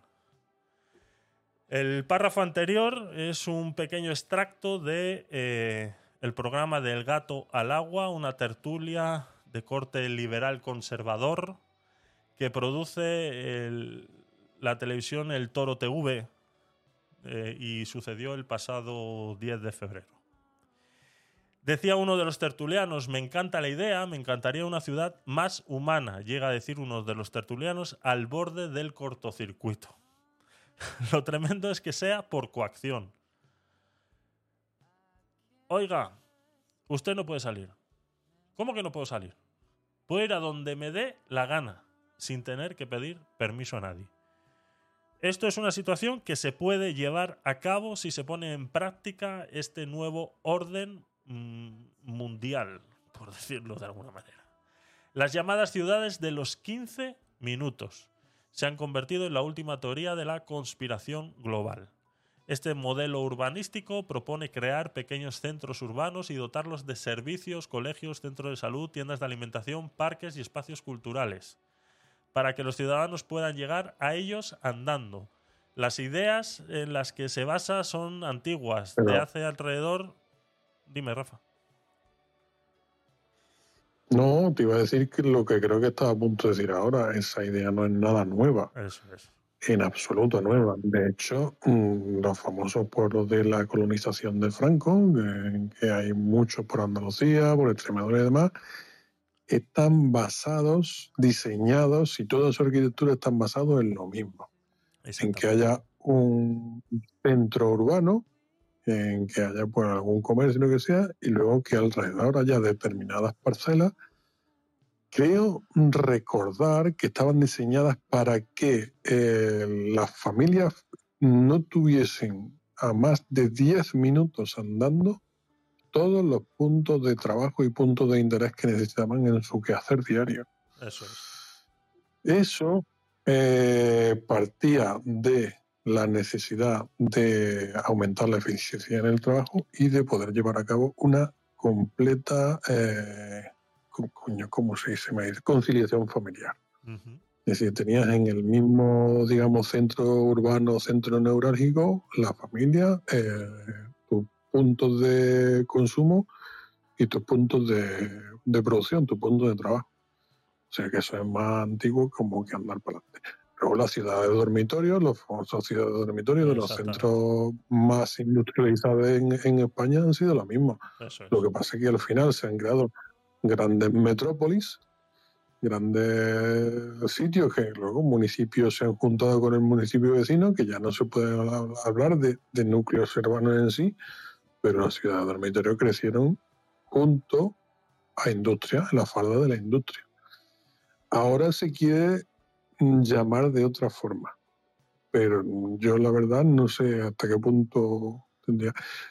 Eso es lo que pasa que va unido también que sí le veo yo más sentido, que se empezó a hablar también de esto hace unos años, que es que los grandes puntos de trabajo no solamente fuesen lugares de trabajo, sino que ofrecieran eh, educación, puntos de ocio, eh, cuidado de los niños, es decir, eh, venía a ser como una integración totalmente vertical de, de lo que era el hogar y el punto de trabajo.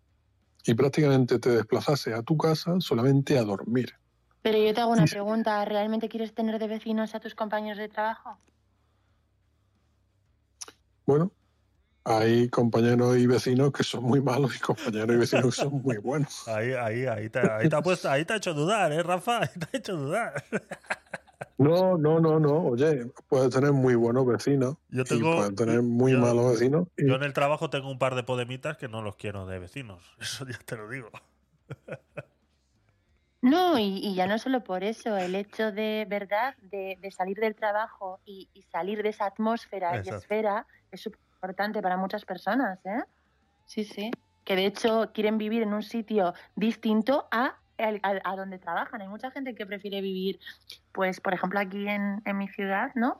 Eh, prefieren en sitios un poco más, con un poco más de naturaleza, aunque estén a 20 o 40 minutos en coche, simplemente por el hecho de, y no por la naturaleza, ¿eh? por el hecho de no eh, acordarse cada día de- del trabajo. O sea, porque eso les recuerda, ¿no? Eh, los que, sobre todo las personas que trabajan en el centro, tema de despachos, de abogados, de, de ¿sabes? De, pues, de tema. Sí, bueno, pero esto, esto que mm, estaban diseñando hace unos años sería más en plan centro de trabajo tipo Silicon Valley.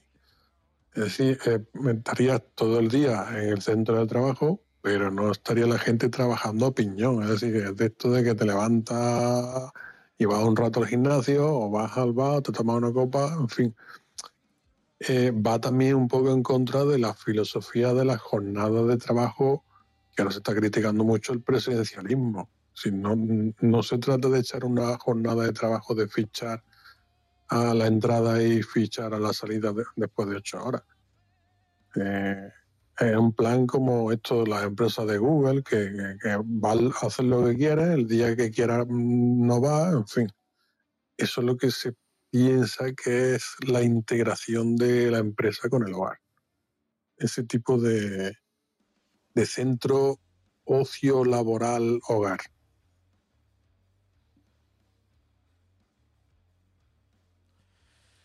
Sí, eh, Lo cual al final, Cada- un último punto. último- Parecemos, parecemos más a la película esta de Jim Carrey que lo grababa, le grababan todo lo que hacía. El show de Truman, Eso es. En eso también. No, no, no. Y tiene, y tiene un punto siniestro porque al final eres, eres eso, una hormiguita eh, en, en el cual, pues gracias a las facilidades que te vaya otorgando la empresa, pues tendrás un tipo de vida o tendrás otro tipo de vida.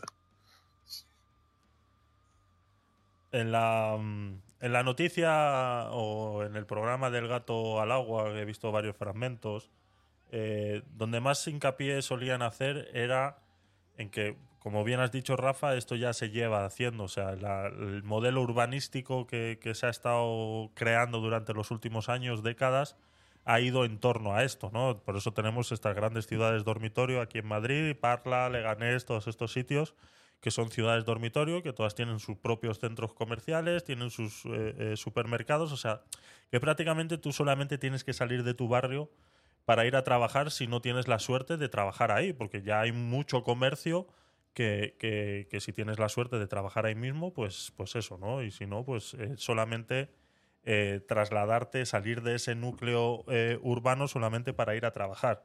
Ahora bien, lo que proponen esto es forzarlo, ¿no? Esto es una decisión que se toma eh, eh, eh, muy interna de irte a vivir a esos sitios, independientemente de donde tengas tú el puesto de trabajo. Pero es que aquí ya estamos hablando de cosas como las que están pasando en Oxford y que ha habido varias manifestaciones al respecto de que vas a tener que necesitar un permiso como los que tuvimos en la pandemia para ir a trabajar. O sea, vas a tener que llevar un salvoconducto en el cual te permita a ti salir de tu núcleo de población para poder ir a trabajar y solamente lo vas a poder hacer X cantidad de veces al año. Eh, esto es grave ya, o sea, esto ya es eh, cortar la libertad de las personas. ¿Aquí qué hacemos, Rafa? Libertario principal. de cabecera, ¿no? De cabecera. A ver, yo, yo mm, eso me parecía, me parecería súper, súper grave, súper. Yo entiendo más que tal vez estuviese enfocado, alguna mente pensante iluminada lo estaría, lo estaría pensando de la, de la forma contraria. Es decir, crear centros de trabajo grandes, amplios, espaciosos, eh, en que necesitases un permiso para entrar. En que en ese lugar se, que se crease una especie de comunidad cerrada en la que se te permitiese salir. Entiendo yo que no deberían cortarte la, la- la- la posibilidad de salir bajo ninguna circunstancia, pero que allí no pudiera entrar cualquiera. Porque allí dentro sí te ofrecerían una serie de servicios, una serie de acomodaciones, una serie de, de, de alicientes, como estábamos hablando antes de los mm, eh, aparcamientos, el transporte, lo que sea. Imagínate, educación eh, privada gratuita, eh, cuidado para los menores, una serie de productos. En fin, se crearía una especie de gueto elitista, lo cual puede que produjese al final pues bueno, los mismos problemas que, que pudiesen tener los guetos eh, contrarios, los guetos a los que estamos acostumbrados. Se crearía un diferencial de demanda, por ejemplo, de empleo. Se crearía un, un sistema de clases, Claro. que también sabemos el sistema de clases, los, los perjuicios que produce. ¿no? Entonces, eso a la larga, sostenerlo, mm, no sería muy practicable. Hablabas antes también, que se me ha venido a la cabeza ahora, hablabas antes también que en el centro de Madrid que están- las empresas están obligadas de ofrecer un, bueno, un aparcamiento. Pero ¿cuál es, por ejemplo, el, el desempleo de la población del centro de Madrid? Ahora, es que, es que habrá allí una demanda de, de- de trabajadores que será muy alta. Pero porque hay unas circunstancias también, y o habrá una, una- no sé, unos factores y demás, que hacen que la demanda allí de empleo sea muy alta y el desempleo sea muy bajo. Bueno, pues con esto se crearían probablemente guetos que darían lugar a, esta, a estos contrastes. No sé, serían una especie de mini estados. Crearíamos mini estados. ¿Las empresas podrían crear mini estados cerrados? Yo creo que no. Claro, pero esto que planteas de que las empresas o se creen núcleos empresariales donde estuvieran incluidos todos estos servicios adicionales, estarían a disposición de todos. Porque si yo vivo en Parla, por ejemplo, es porque, primero, el alquiler es medianamente más barato. Si tuviera hijos, las guarderías serían más baratas. Ahora bien, si yo eh, se implementaría esto que comentas de estos núcleos empresariales donde ofrecerían estos servicios, ¿esa guardería quién la paga? ¿La empresa? ¿O la tengo que pagar yo a precio de guardería del centro de Madrid? Porque si la tengo que pagar yo a precio de guardería del centro de Madrid, no me interesa. Ya se encargaría, quien pusiese ese servicio de guardería, ya se encargaría de poner un precio atractivo o de llegar a un convenio con la empresa en la que trabaja o llegar a un convenio lo que sea. Porque Eso no- independientemente de quién lo eso, Claro, in- porque- eso es independiente. Para que, para que sea un aliciente, mm, tiene que ser atractivo. Ah, para que sea atractivo, pues tiene que tener algún, no sé, Vale. Y no ahora... sé si me entiendes. No, no, sí, yo te entiendo perfectamente, pero ahora te voy a hacer una pregunta. Rafa, no es que me va a preguntar si quiero bailar contigo o qué. no, no, escucha.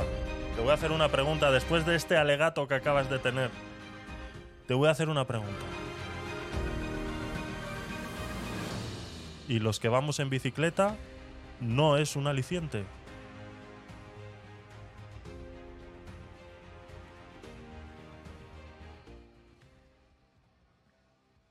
¿Ahora qué? ¿Cómo, cómo? ¿Ahora? O sea, estás proponiendo ¿Cómo las que sí? guarderías que ya harían las empresas lo necesario para que las guarderías tuvieran un precio en el cual sería un aliciente para sus empleados, pero antes la bicicleta no te parecía un aliciente suficiente. Pero si lo que esto es quede grabado, que esto quede grabado, por favor. Que alguien lo grabe. Ah, no, lo estoy grabando, sí. Adelante, adelante. Y lo que acabo de decir es, Es. te recapitulo, A ver. que me parece, he empezado diciendo que me parece muy improbable que el método de planificación de esos centros de trabajo Ajá, fuese la privación de la salida, correcto. que me parecería más probable que una mente iluminada privase la entrada, en cuyo caso se formaría una especie de gueto con discriminación positiva que en la práctica no sería posible. La práctica no sería posible porque se crearían también discriminaciones, se crearía una serie de población separada por clases que tendría pro- problemas, daría lugar a problemas, sinceramente. En el momento que tú separas, el momento que tú separas poblaciones. Por la, por la, por la razón que sea, vas a tener eh, vas a tener contrastes entre esas poblaciones. Y eso va a imposibilitarlo a no ser que existan fronteras de algún tipo entre, entre esas poblaciones. Y cuando me refiero a fronteras, me estoy refiriendo a fronteras reales. No, tú no puedes ofrecer una ventaja a una población eh, por, por- por una causa artificial. La gente necesita eh, sentirse igual en derechos y obligaciones, porque son iguales. A no ser que haya una frontera o que haya una circunstancia por medio. Si no, si no, si entre dos poblaciones, sin haber frontera, hay un sentimiento de discriminación positiva o discriminación negativa, por un lado o por otro, va a haber reclamaciones. Y, y esas reclamaciones estarán fundadas. Y alguien tendrá que atenderlas. Correcto. Y alguien, y alguien, y alguien cuando las atienda se va a dar cuenta de que esas reclamaciones son justas. Por eso, lo de la bicicleta me parecería una discriminación positiva. Y esto de los guetos con comodidades en que se prohibiera la entrada o la salida, también me parecería prácticamente lo mismo. He dicho, Eh, mm, vale, pues entonces, ¿qué, qué pasa? Que te he entendido yo mal, ¿no? pues parece que sí. Me parece que sí. Vale. En la parte en la que has yo dicho. me he explicado mal. Una, una cosa, Sí. una cosa, los guetos que no sean muy, o sea, que no sean muy pequeños, porque a mí también estaba yo pensando que igual puede resultar contraproducente el tema de que sepan tanto, tanto los jefes como tus compañeros de trabajo el tipo de consumo que haces en tu vida, el tipo de nivel de las cosas que compras, porque luego eso puede dar lugar a muchísimos conflictos, ¿eh? Entre, yo creo, pero bueno. Sí. Eso vendrá con el euro digital, Yu. Eso va, va, es el siguiente paso. Es el siguiente paso. Primero hacemos las ciudades de 15 minutos en los cuales no dejamos salir a la gente nada más que para ir a trabajar y luego ya implementamos el euro digital para saber en qué gastan ese dinero que con el que han ido a, a trabajar. O el que Ay. va mucho al bar, que piensan que tiene un problema con el alcohol, etcétera, etcétera. Exactamente, exactamente. Hay por ahí, ahora que has dicho lo del euro digital, ¿sabéis que eh, Facebook estaba desarrollando una moneda digital, su propia moneda Sí. digital? Sí. Pero Parece ser que suspendió ese proyecto por, por bueno, presiones. por, por presiones externas, efectivamente. Eso es. Por presiones externas porque podía cargarse la economía de algunos grandes países y, y el poder de, de algunas monedas como el euro, como el dólar. Exactamente. Así es. Sí, sí, sí. Lo, lo intentó hace un par de años atrás y, y- y le, le- le cortaron las Sí, alas. sí, le bueno, lo intentó, lo intentó y lo, exactamente, y lo tenía muy avanzado. Sí. Así es. Eh, no, no me acuerdo cómo se llamaba. Ya tenía nombre y todo. No recuerdo ahora mismo cómo se llamaba. Pero vamos, sí, le Sí, cortaron sí, las alas. un hombre, no, no era un hombre muy, muy imaginativo, no era, pero sí que lo cortaron de, ra- de, de golpe. ojo. De raíz iba a decir, no creo, no sé si de raíz, pero de golpe sí. El DM. DM era. ¿Diem? No, hombre. ¿no? DM, la moneda respaldada por Facebook. Acabo de encontrar aquí, no sé. No me suena a mí ese tampoco, ¿eh? No, no me suena, me suena, me sonaba un nombre más, Libra. algo así, sí. Era La- un nombre muy vulgar, muy, Libra, muy la, simplón. la criptomoneda de Facebook.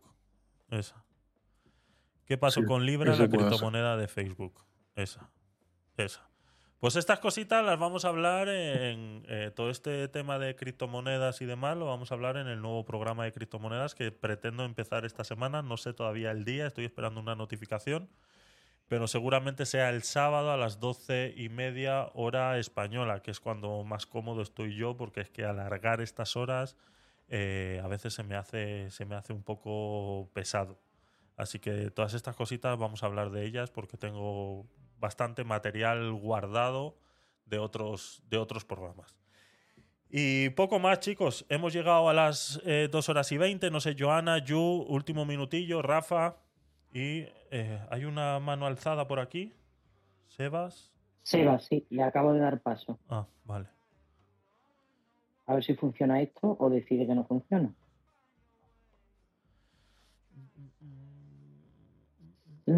Sebas, No. puedes subir. Sebas, sal y entra. Ah, ya está arriba, ya está Ah, aquí. Vale. Pues eh, adelante, eh, Sebas.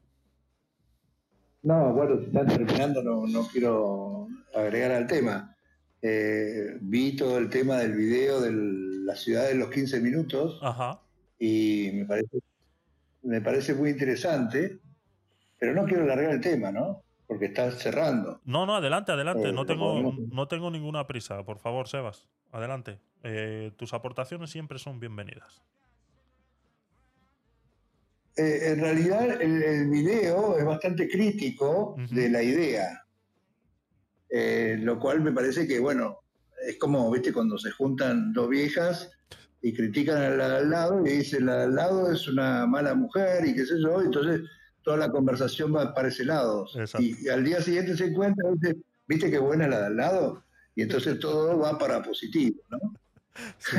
exacto, exacto. de alguna forma, de alguna forma, eh, hay un, digamos, un problema en, en las ciudades, o más que todo en el futuro, que las ciudades van a ser el 80% de la humanidad, ¿no? Es lo que dicen que en el año 1050 o 2050, una cosa así, van a estar el 80% de la población en ciudades, lo cual eh, genera un- un montón de inquietudes. La primera inquietud no es la, si vas a andar en bicicleta o vas a andar caminando, sino es cómo vas a distribuir tu tiempo entre el trabajo, el ocio y el descanso, ¿no? Eh, esas tres cosas que tenemos todos. Y entonces, pensando en función de eso, bueno, se piensan ciudades de futuro. Por supuesto que establecer cómo va a ser una ciudad de futuro, de alguna forma está diciendo más control. Y por ese lado viene una, la, la crítica dura, que para mí no es crítica, sino que hay que ver cómo es el equilibrio, porque hoy en día también te controlan, pero hay lugares que te controlan más y otros te controlan menos, digamos. Algunos, el gobierno te controla muchísimo más y en otros muchísimo menos, ¿no?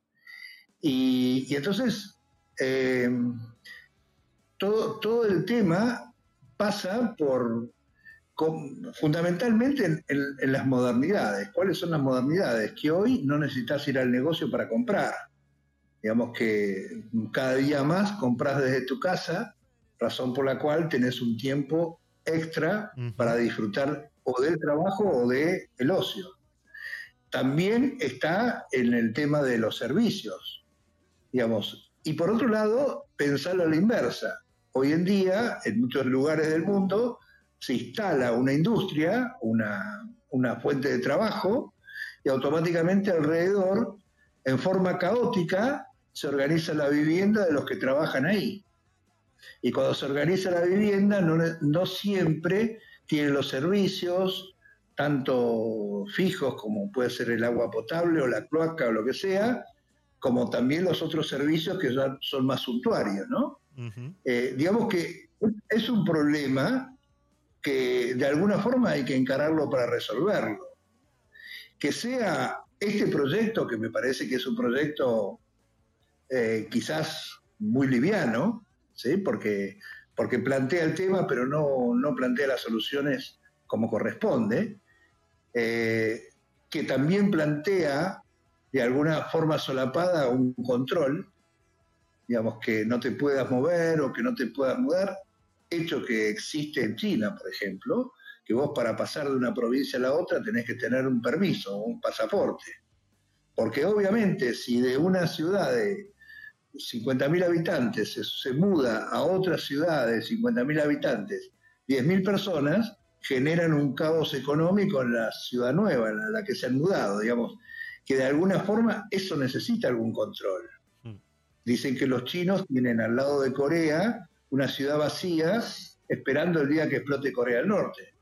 Y en el momento que explote Corea del Norte, no van a dejarlos entrar directamente a China, los van a mandar a esa ciudad que está vacía. Digamos que es como, como que algo hay que anticiparse a esas cosas. Y entonces a mí me divierte pensar cómo ser, cómo será, ¿sí? cómo serán los servicios, si, cómo será el sistema de, de, de- escabullirse o de salir de la ciudad, de ir a- al aire libre, o cómo, cómo, se cómo será la vida de la gente ahí, ¿no? Eh, pero no hay duda que si pensamos que el 80% de la humanidad va a vivir en ciudades, las ciudades van a ser caóticas, a no ser que las ordenes un poquito. Digamos, lo pienso para el lado de lo posible o de lo, o lo que se pueda realizar. Yo no lo pienso como una, modificada, una modificación a ver cómo se modifica Madrid o Barcelona o Buenos Aires o Japón, eh, Tokio, sino el, el- el- el cómo, el cómo, a qué ciudades se va, ¿no? A qué ciudades, qué tamaño, qué, qué, qué unidad, ¿no? Pero es que, a ver, mm, hombre, las ciudades tienen, las, las ciudades que están construidas ya tienen poca opción de modificación, obviamente, ¿no? Pero tenemos que pensar una cosa, que el modelo urbanístico que tenemos en las ciudades, bueno, en las grandes urbes, ha cambiado poco con respecto a la época romana. El diseño de la arquitectura urbanística es el que hemos heredado de la época romana, ni más ni menos. No, no hemos avanzado mucho en eso. Eh, y luego, y se ha grabado, se ha grabado en los últimos años, en España en concreto me refiero, no sé cómo será en otros países, una vez más, porque el modelo urbanístico es una grandísima fuente de ingresos de las administraciones. Las viviendas y la densidad de población en las urbes. Disculpame, es- ¿te puedo interrumpir un minuto? Sí, sí, adelante, Sebas. Eh, digamos, de la ciudad, en la época de los romanos, Roma llegó a ser una de las pocas ciudades del mundo junto con una ciudad, ciudad china y otra más, que no me acuerdo cuál es, que superaron el millón de habitantes. Pero el resto de las ciudades del mundo no, no podían superar los 600.000 habitantes. Recién se superó con, con el tema del ferrocarril, es decir, con la revolución industrial. A partir de ese momento, porque el problema más serio no era si podían vivir más gente o menos gente, sino si se les podía proveer la suficiente cantidad de alimentos a las personas que vivían adentro de la ciudad. Ese, ese tema, El primer ese tema grave, el primer, ferrocarril. el primer- el primer problema grave fue realmente el saneamiento y la disponibilidad de agua limpia. Ese fue el Cierto. gran problema. No, no, el gran problema, eso fue lo que se generó después, pero el problema más importante es que, es más, en París hay una historia que cuenta que el, el intendente de París determinó que los carros que proveían solamente podían entrar de noche para no, no tener con- con- ese congestionamiento de tráfico. Y entraban los carros y hacían tanto ruido que la comunidad de París no podía dormir. Entonces tuvo que abolir eso y no, no, se podía crecer justamente por falta de provisión, porque la gente se moría de hambre dentro de la ciudad, porque no alcanzaba la cantidad de víveres que se traían. Entonces, de alguna forma se solucionó cuando el tren, eh, digamos el ferrocarril, eh, permite grandes cantidades de provisiones. Digamos, Pero, eso... no toda- pero no todas las grandes urbes pueden crecer debido a su orografía, ¿sabes? Hay muchas que no van a poderlo hacer nunca. No, claro, digamos, el, el- problema anterior había sido con las ciudades antiguas, que hasta que no dominaron el agua no podían, no podían crecer las ciudades, sino se tenían que poner uno al lado del otro, al lado del río, y así las ciudades eran largas, finitas y largas al costado del río, porque lo que no se podía vivir es en provisión de agua. Digamos que, que son problemáticas, ¿no? Que se fueron resolviendo a lo largo de, la historia o de, la, de los avances de la humanidad. Sí, pero eso, eso es un poco lo que iba, que, que la planificación urbanística que queremos tener en las grandes urbes eh, se ha seguido, digamos, el planteamiento de la época romana, pero porque había una serie de factores necesarios. Yo creo eh, que la, tendencia en los años venideros no va a ser a aumentar la población de las ciudades en el sentido de que hay va a haber un nuevo éxodo de, de población de las ciudades a irse a lugares en los que básicamente van a, van a teletrabajar sencillamente y van a único van a necesitar pues una serie de servicios básicos más una serie de servicios digitales y poco más sinceramente. Eh, entonces qué ocurre Eh, esos factores limitantes de las ciudades van a dejar de ser limitantes. Ya no lo son pero van a dejar de ser limitantes. Y las y los inconvenientes que van a tener las ciudades o que, o que están teniendo ya como el tema del tráfico el tema de, de los de los tiempos de desplazamiento y todo esto pues o las administraciones van a llegar al momento que, que- que pongan eh, las ciudades atractivas en ese sentido o, o va a haber cierta despoblación en las ciudades. Y muchas ciudades van a terminar siendo centros culturales de ocio, pero con mucha menos población fijada en la ciudad. Fijaros que mucha gente joven del, del mundo del ámbito digital, pues se está yendo a paraísos, a vivir. Y, y- y establecen su vida con 20, 22 años, qué sé yo, en- en Indonesia, en Canarias, en no sé dónde. Y, y echan allí 20 años de, de su vida, vamos, los, los- los primeros años de la, de la edad adulta y de la edad laboral de una persona los están echando allí. Y esto está ocurriendo ya.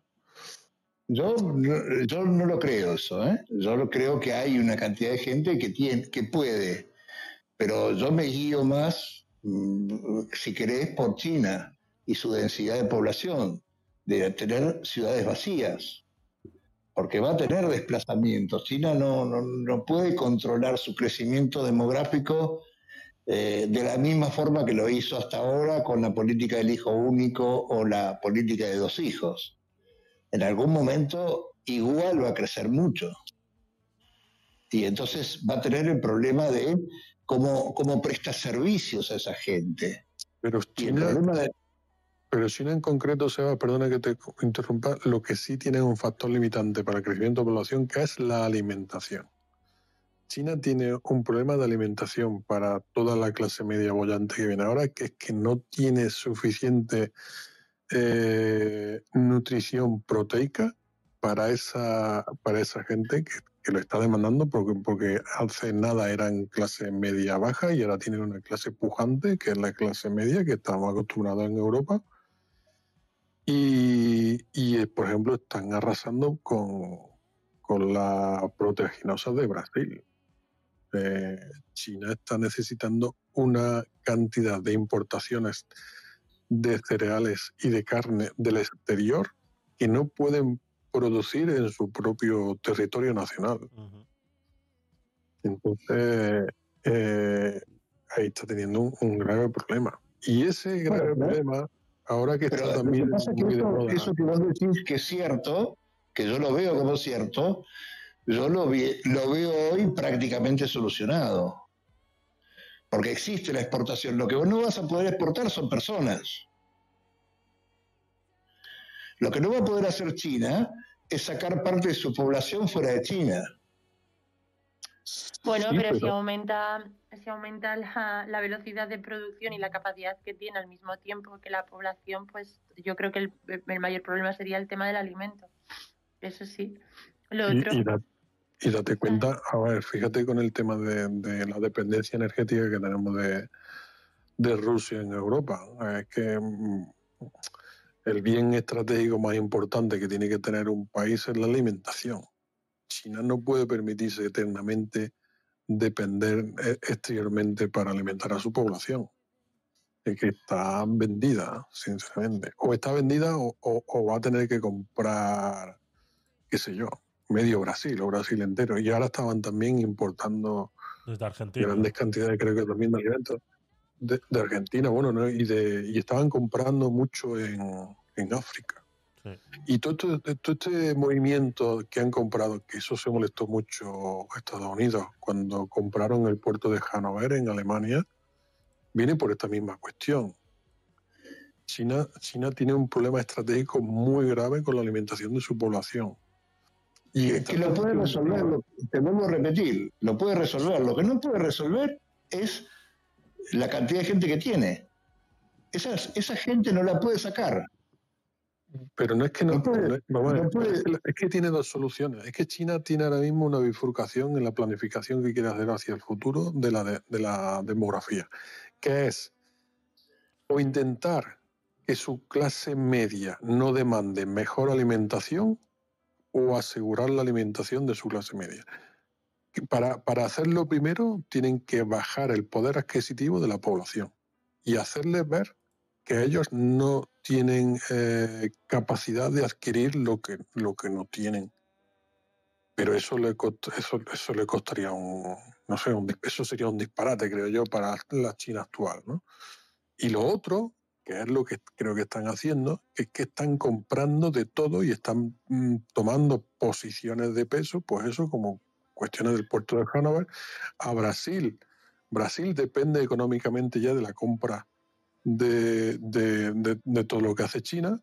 Entonces Brasil va a llegar un momento también eh, que no sé, o ahí, ahí está un poco la cosa. Eh, si, si- si Brasil se convierte en un sirviente de China, lo va a tener crudo. Y si China depende exclusivamente lo de. Brasil o de Argentina o de, o de poderes así de África, pues lo- los quienes lo van a tener crudo son los chinos. Porque tú imagínate que llegará un país también pujante y le dicen, mira, que la importación, la exportación que iba a hacer a China, que no lo mandes a China, que te la compramos nosotros. Es que, es que, es que dejan a China, aunque sea una campaña productiva, es que lo dejan fuera de juego totalmente. Mm. Pero Yo- yo entiendo, yo- Lo que dice, entiendo lo que dice Sebas también en cuanto a lo de la congestión, que sí que es verdad que por mucho que, que mm, eh, tengan una capacidad de producción también a la hora de, los servicios, ¿no? de crear más servicios, va a llegar un momento, es verdad, de que quizás eh, haya, imaginaros, eh, yo qué sé, cualquier cosa, eh, una, una guardería, ¿vale? Lo que sea, y no va a haber las suficientes guarderías para todas las personas que hay. O sea, va a haber una, ¿no? una disminución de, de servicios para la población, porque no es, es pero no por, no por falta de, de capacidad a la hora de crearlo, sino por falta de espacio. Yo creo. En la urbe, ¿eh? O sea, las urbes. No, eso, eso a nivel, a nivel urbe no, no hay, no hay limitación. La limitación está en la provisión de la comida, porque la comida existe. Digamos, la comida, además de existir, va a, digamos, a multiplicarse con métodos científicos o, o sintéticos o, distin- o la pasti- o pas- pastillitas que te quitan el hambre o te dan proteína digamos, todo eso, digamos, pero recordemos la, la- la política del hijo único que hizo China, ¿no? Que la hizo en 19 1970, entre, los, entre el 70 y el 80, no la hizo hace dos siglos. China eh, dijo, no nacen más. Y tiraban los chicos. Las mujeres abandonaban a, la- las hijas mujeres en la feria, al costado del camino. Digamos, eh, eh, eso ya lo hicieron, porque el problema que tienen era cómo, cómo manejar esa población. Y entonces esa población ellos de alguna forma ya la han ordenado. Y la ordenaron y, y- ahora tienen el tema de la alimentación, que por supuesto que es un problema para ellos, la cual lo tienen de alguna forma encaminado con comprándola. Ahora, que todo eso es un problema, es un problema. Ahora, el peor problema que tienen es si la gente decide irse de un lugar a otro. Digamos, no pueden manejar que se vayan, eh, piénselo cualquiera de ustedes que le caen eh, 10 invitados de un día para el otro, de- digamos, les caen 10 invitados a su casa media hora antes de comer. ¿Qué le dan de comer? Sí, pero yo sinceramente, Sebas, mm, yo creo que eso para China no es un problema. El- el- los movimientos de población dentro de la frontera china, yo creo que precisamente el régimen chino es algo que tiene más que planificado y más que controlado. Totalmente de acuerdo. Por eso me guío mucho por ellos en función de lo que puede pasar con el resto del mundo. Claro, nosotros estamos con un territorio muy grande, en mi caso en Argentina, con 47 millones de habitantes, lo cual me queda espacio para andar correteando por ahí. No lo tiene esa ventaja Holanda, o no lo tiene Gran Bretaña, ¿sí? con prácticamente el doble de habitantes que tiene Argentina. Entonces, y que se caen al, que se caen al mar. Entonces, todos esos problemas existen. Existe el, el tema del espacio. Y el problema más serio son las grandes migraciones. Fíjense, si no, como qué pasa con las migraciones en Europa. ¿Sí? Que en cualquier lugar dicen, sí, sí, pobres sirios, pero que no vengan acá. Pobres ucranianos, pero que no vengan acá. ¿Por qué? Porque eso genera más problemas que cualquier otro, cualquier otro tipo de problema. Porque si vienen con plata, no tienen que comprar, no tenés cómo abastecerlos. Y vas a perjudicar a los que menos tienen de tu, de tu barrio. Y viceversa. Si no tienen plata, no los podés dejar que se mueran de hambre. Entonces, tenés, digamos, tenés problemas de, fun- fundamentalmente, los mismos problemas de todos los días. ¿Cómo vivimos? ¿Cómo vivo mejor? ¿Cómo vivo peor? Sí, totalmente, pero bueno, los A, a- a mí me parece que, por eso, por eso me parece que el, el tema de, de cómo, en dónde vas a vivir y cómo es la organización de dónde vas a vivir, necesita soluciones a futuro. Soluciones que hoy no son eh, estrangulantes, digamos, porque no son críticas, pero que sabés que en, en poco tiempo lo- o en relativamente en dos generaciones sí lo vas a tener. Por dar la nota de humor, pues en búnkeres yo creo que va a ser lo mejor. ¿eh? Eh, Claro, mientras, bueno. mientras estabais eh, hablando todo esto, en Twitch he estado poniendo un pequeño vídeo sobre, no sé si conocéis, la ciudad esta que están eh, construyendo en Arabia Saudí, que se llama La Línea, que es una pared muy grande de cristal eh, de 170 kilómetros de largo. No sé si habéis oído hablar de ella. ¿No?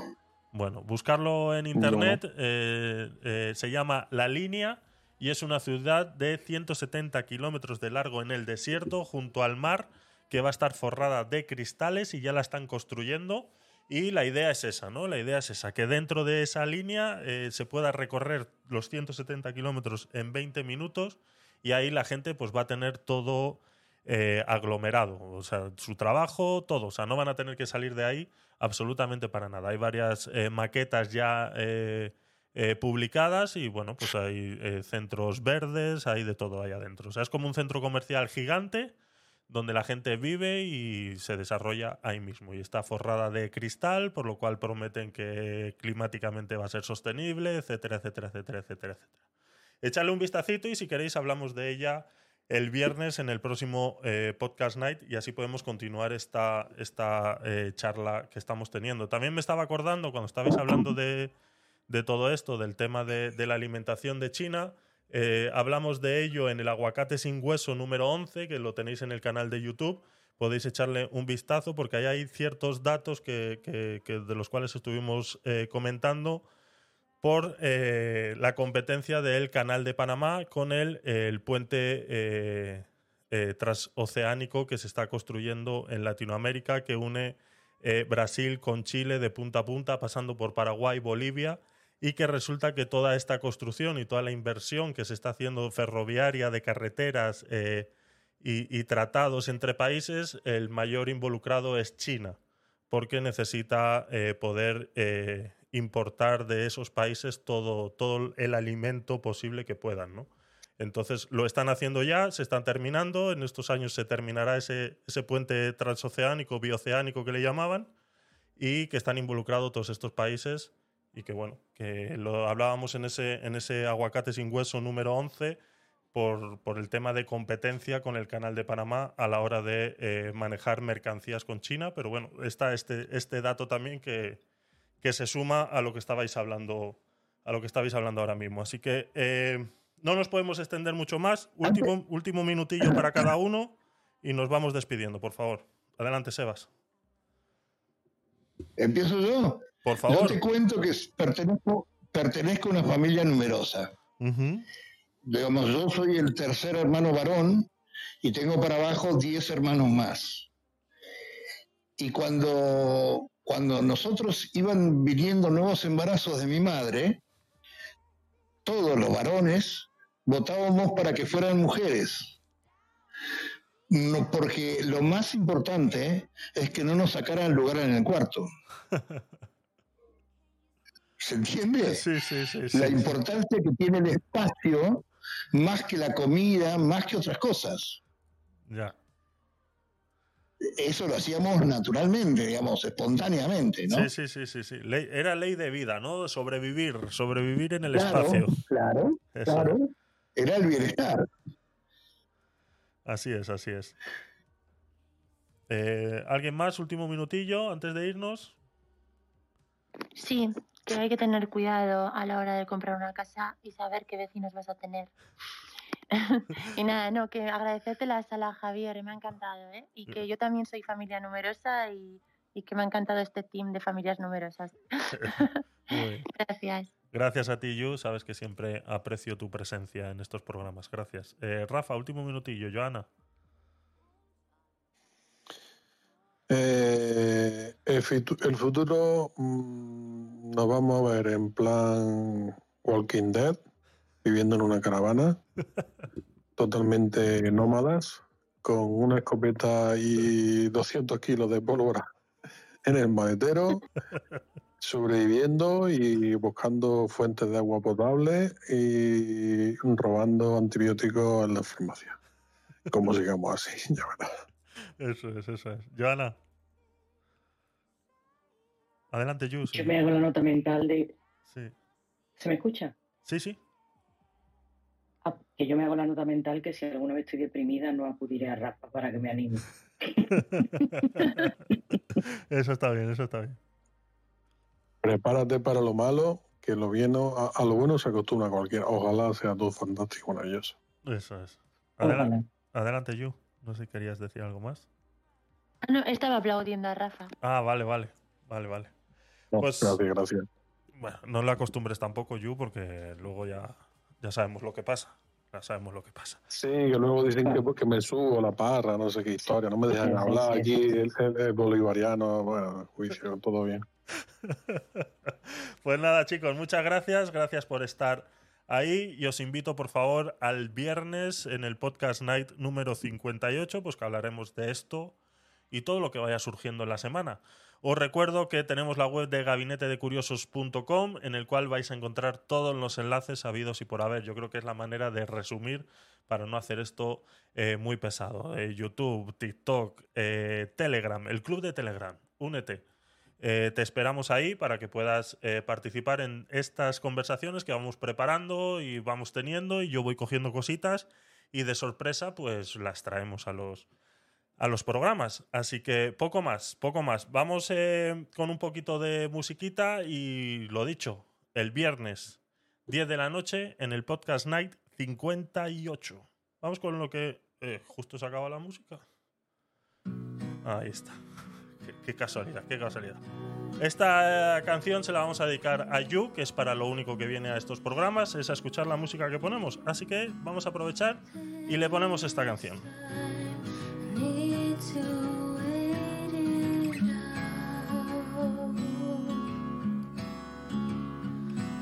on tight, there's a storm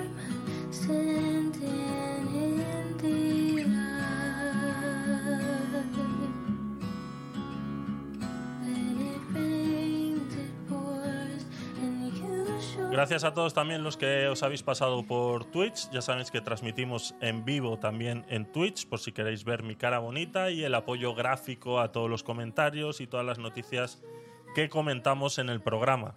Pero sobre todo, mi cara bonita.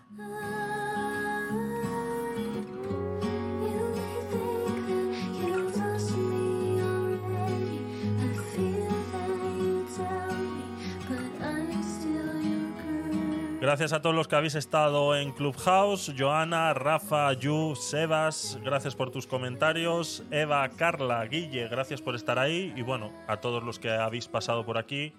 Y bueno, entiendo que a estas horas muchas veces es complicado quedarse. Pero muchas gracias.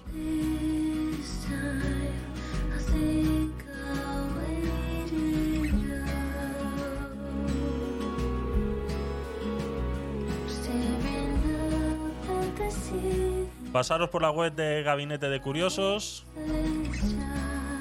Ahí podéis subir vuestras noticias, simplemente os tenéis que dar de alta y compartir. Que lo queréis hacer solo por Telegram, yo las cojo de ahí, las subo luego a la web y bueno, y las vamos filtrando para poder comentarlas luego en los programas.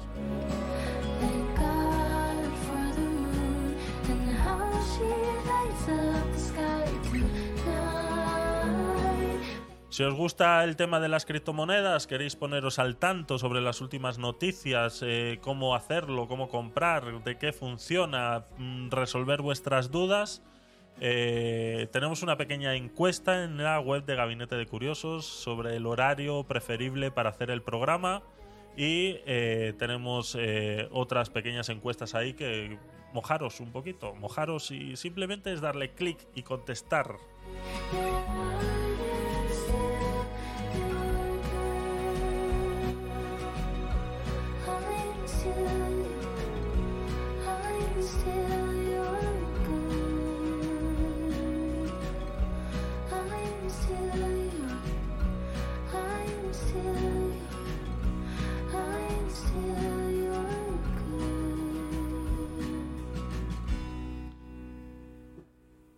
Chaito, nos vemos. Gracias por estar ahí. Se os quiere. Chao.